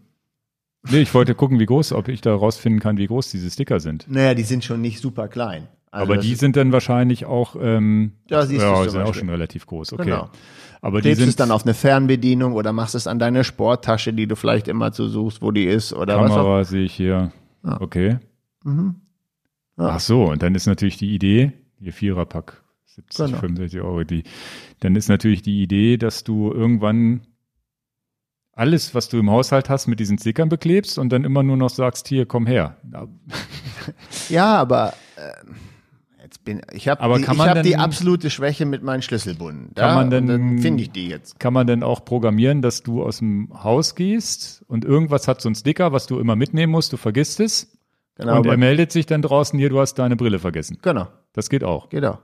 Weil das wäre noch, ne- das wäre die einzige Geschichte, die ich vielleicht manchmal hätte hier. Ja. Ja. Ich muss ja immer hier irgendwie zwischen Büro und Dings Du Kram hast den Schlüssel fürs. Büro vergessen. Kannst du auch machen. Das ist cool. Ja, ziemlich cool, ne? Und es gibt so eine Bezahlversion, die dann auch die 30 Tage trackt, wo du es, wo du das, wo du dann den Schlüsselbund hattest oder dann eben was auch immer. Naja, du lachst, aber was, du wüsstest dann zumindest den letzten Standort, wo du es gehabt hattest. Eigentlich wäre ich ja so jemand gewesen, der sowas hätte kaufen müssen. Ne? Das ist Genau, ja ist so ein eine- typisches eigentlich Spielzeug. ist das dein Gadget, Ja, aber ja. ähm, ich bin halt durch auch einen Freund darauf aufmerksam geworden. Ich möchte ihn nicht immer zu hier erwähnen, den, den gab schon mal als Hinweis. Und das ist genau das richtige Produkt für mich. Aber der Witz ist tatsächlich, dass ich um Super. die Dinger, das ist ähnlich wie das Lastenrad, um die Dinger schlawenzel ich schon seit Jahren rum und Und du hast ihn noch nie benutzt und hab gekauft. sie nicht gekauft, weil ich nicht weiß, wofür bisher. Na, ich habe einen Viererpack gekauft. Ich könnte einen dir leihen zum Experimentieren. Ja, das würde ich sogar mal in Anspruch nehmen. Dann gebe ich dir erstmal einen. Ja, weil es ist, es tatsächlich übrigens auch im relativ, nee, es ist ein relativ bestätigtes Gerücht, dass Apple auch wohl an so einem Kram arbeitet. Mhm. Das mit, mit iCloud und Beacon und was auch immer, da ist ja irgendwie auch eine Beacon-Technologie drin. Hast du denn mal getestet, wie weit der Ich habe Schlüssel, das jetzt erst seit Ja, gestern habe ich sie installiert. Aber der kann nur direkt Bluetooth kommunizieren. Der kann jetzt nicht irgendwie in, oder ist da eine WLAN-Modul Nee, auch drin? nee, nee, ist nicht WLAN, ist Bluetooth. Also du musst dann wirklich so mit deinem Handy theoretisch in Naja, dem Dunstkreis also, rumlaufen. Ich kann jetzt heißt, zu ne? Hause mal testen, wie weit er wirklich entfernt liegen kann, der ganze Kram. Ja, aber normalerweise Bluetooth, ich habe das jetzt letztens gehabt, dass ich, Also in unserer Wohnung funktioniert der, der, das ist ja auch die Version, die leistungsstark ist. ja, Ähm, in unserer Wohnung finde ich dann den Schlüssel. Genau, weil So. ich habe jetzt das, dieses Laufband, was ich da habe, das ist ja auch Bluetooth connected mit Swift und so und dann habe ich diese Kinomap äh, installiert, Kinomap App installiert für mein Rudergerät. Und Unten im Keller und das Laufgerät steht irgendwie f- ganz oben im zweiten Geschoss sozusagen und oder in der ersten Etage, zwei Geschosse haben wir gar nicht, in der ersten Etage und der hat das äh, Laufband erkannt. Ganz unten im Keller. Das heißt, das scheint mittlerweile so zu sein, dass du durch relativ weit kommst damit. Aber ne? nehmen wir die Firma hier, ja? Also welche Wa- Wa- Wahrscheinlichkeiten ist es, wo mein Schlüssel liegt? Er liegt entweder im Bikefitting-Raum, in meinem Büro, in deinem Büro, in der Werkstatt, im Lager. Ja, der Witz ist aber, Und das heißt, wenn ich mal nicht Reichweite hätte, kriege ich es ja trotzdem relativ schnell hin, zu den jeweiligen Ja, Bereich ja. zu gehen. Dann gehe ich in die Werkstatt und sage, Mensch, piept hier mein Schlüssel. Der muss auch piepen, weil selbst wenn du weißt, dass er im Bikefitting-Raum ist, findest du ihn da ja nicht. Na, ja, aber ist doch gut. Und das Okay. finde ich, finde ich prima. Und vor allen Dingen den umgekehrten Weg, dass du mit dem Schlüsselbund dann auch mal dein Handy suchen kannst. Ja. Ist auch ich finde tatsächlich am interessantesten, das irgendwo anzubringen an etwas, was ich immer mitnehmen muss. Ja. Und dass er mich Und warnt, das- warum genau. nimmst du es nicht mit? Ja. Wenn man das dann noch zeitlich steuern kann, so, so, so diese Nummer ja in Deister fahren ne, und ohne Schuhe hinfahren oder sowas. Passiert mir nicht mehr, ne? Aber es, früher bin ich doch irgendwann mal ohne Klickpedalschuhe bei dir angekommen. Gut, aber du willst jetzt so ein Ding auch nicht auf deinen Radschuh kleben. Nee, Nee, aber man könnte ihn da reinlegen. Ja, okay. Und dann, ja, ja, ernsthaft. Das könnte also man das machen. ist, ist nicht so, dass ich das fest installiert haben muss. Aber man könnte es ja theoretisch sagen, hier, das ist jetzt der Korb, den ich im, oder macht sich so eine Schale, das muss immer mit zum Deister und da legst du es rein. Jedenfalls habe ich heute gesagt, ich habe einen Superpick, der für mich ganz wertvoll ist. Ja, ja, vor allem einen, wo der eigentlich zu mir passen würde. Ist lustig. Naja, aber, aber Schlüssel verlieren bin ich, glaube ich, der Kandidat. Ja, ja. Ne? Der Deswegen, absolute Kandidat. Genau, deswegen habe ich es wahrscheinlich auch noch nicht gekauft, weil ich diese verlo verloren gegangenen Geschichten habe ich selten gehabt bisher. Ah, es ist einfach Das Vergessen ist eher so. Aber ich habe da auch, verlegen. ich habe tatsächlich diese Strategie, Sachen nicht zu vergessen. Da mache ich, da arbeite ich auch hart dran. Ne? Und dann, da kommen mir manchmal Leute in die Quere, die auch bei mir im Haus wohnen. Ich lege mir dann Sachen bei mir im Flur hin, wo ich genau weiß, da muss ich dran vorbei, wenn ich Montagmorgen wieder ins Büro muss und dann liegen die da nicht, vergesse ich sie natürlich. Oder, Gut, die, oder die werden in so ein Fach gelegt, dann finde ich sie nie wieder. Ja, aber ich bin ja auch schon in dein Büro reingekommen und habe Sachen vom Fußboden weggenommen, wo ich sagte, da trete ich gleich rein. Ja, aber das ist meine Strategie. Ja, Vergesse ich nicht mitzunehmen. Ja, ja, es ist, ist aber, Ja, ja, ist tatsächlich so. wenn man ne? da mal drauf tritt, dann muss wird die Strategie geändert. oder, oder, oder da auf den Sachen lege ich dann auch einen Helm, weil ich weiß, den setze ich sowieso auf und solche Sachen. So, so, so versuche ich mir zu helfen, Sachen nicht zu vergessen. Dann haben wir doch mal zwei schöne Picks gehabt heute. Ja, gut. Ähm, dann haben wir es für heute. Ein Schöner bisschen Bericht. ohne Hauptthema auch durchgekommen. Minutenangaben, hoffentlich habe ich alle, alle jetzt zumindest so grob die Themen hier strukturiert. Gucken wir mal, ob wir nochmal in den Wochenrhythmus reinkommen. Ansonsten würde ich mal versprechen, spätestens in zwei Wochen sind wir wieder da. Ja, lasst euch überraschen. Genau, denn ich muss auch noch ein bisschen Videos Jetzt habe ich, jetzt habe ich das Telefon angeschaltet. Jetzt muss Ruft ich das gleich jemand ja, an, ne? Klar. Ähm, und dann muss ich mal gucken, dass ich diese GoPro-Videos auch für, das, die, für die Kigo Trinkflaschen habe ich jetzt auch mal ein erstes Video gedreht. Mhm. Das äh, muss ich auch irgendwie gesehen, dass ich das mal geschnitten kriege. War gar nicht so einfach, weil man an Trinkflaschen nicht viel zeigen kann und viel erzählen kann. da gehe ich vielleicht auch im Podcast in der nächsten Folge nochmal drauf ein. Irgendwie wollten wir auch noch mal ähm, Thema machen, Helme und sowas als, als Podcast-Thema. Genau, Kommt sicherlich mal. auch noch mal. Helm, Mützen, Kopfhörer und so weiter. Sowas hatten wir jetzt in der Planung. Genau. Ernährung. Meine Frau hat mir heute Morgen Blut abgenommen, dass ich auch, wenn ich was über Ernährung erzählen kann, das hat funktioniert. ja, ich habe gesagt, in, in, ich glaube, im ersten veganen Jahr habe ich das mal gemacht und danach Okay. nie Und da wieder. hast du gar nicht mehr deine Blutwerte überwacht. Ja, meine Frau selber ist jetzt nur Kinderärztin oder sonst was. Sie meinte, naja, äh, so ganz äh, eisenarm sehe ich jetzt nicht aus von der Gesichtsfarbe, das würde sie dann schon erkennen und so. Und ähm, ich bin da ein bisschen lax mit umgegangen. Also eigentlich macht man das ja so, dass man dann sich schon mal prüft, ob mir irgendwas fehlt oder nicht. Aber eigentlich ging es mir immer gut. Leistungsfähigkeit wurde immer besser und sonst wie. Also, aber jetzt bin ich wirklich mal gespannt, weil was da rauskommt. Das ist das volle Programm. Ne? Also kriegst ja, musst du, wenn du zum Arzt gehst, Blutuntersuchung, musst du ja auch sagen, was du haben willst. Ne? Also die machen das ja große heißt das dann. Einmal groß, einmal richtig alles mit B12 und Vitamin D und was nicht alles. Und dann muss ich wahrscheinlich auch selber bezahlen, noch was dazu bezahlen. Mal gucken. Ähm, bin ich ganz gespannt. Hat gar nicht wehgetan, hat sie gut gemacht. Jetzt, ich, jetzt hat sie ihren Freunden also auch erzählt, dass ich gesagt habe, habe ich sie gefragt, ob sie das überhaupt kann. Jetzt sie, macht das, sie macht das hundertmal und sogar bei Babys, wo überhaupt noch gar keine Vene wirklich sichtbar ist. Und das hat überhaupt, hat sie echt gut gemacht. Muss ich ihr lassen. Gut, also dann klatschen dann, wir uns hier mal ab. Ja, dann äh, für euch gute Fahrt. Probiert das mal aus im Dunkeln. Wenn noch Fragen zum Licht sind und so weiter, ist die, die SL mache ich auch nochmal ein separates Video. Jetzt nach diesen ganzen Erfahrungsberichten muss ich da wirklich nochmal ein ganz ausführliches Video zu machen. Mit allen Lichtkegeln und so weiter. Und ähm, dann bis zum nächsten Mal. Ne? Ich danke. Ja. Auch. Tschüss. Ciao.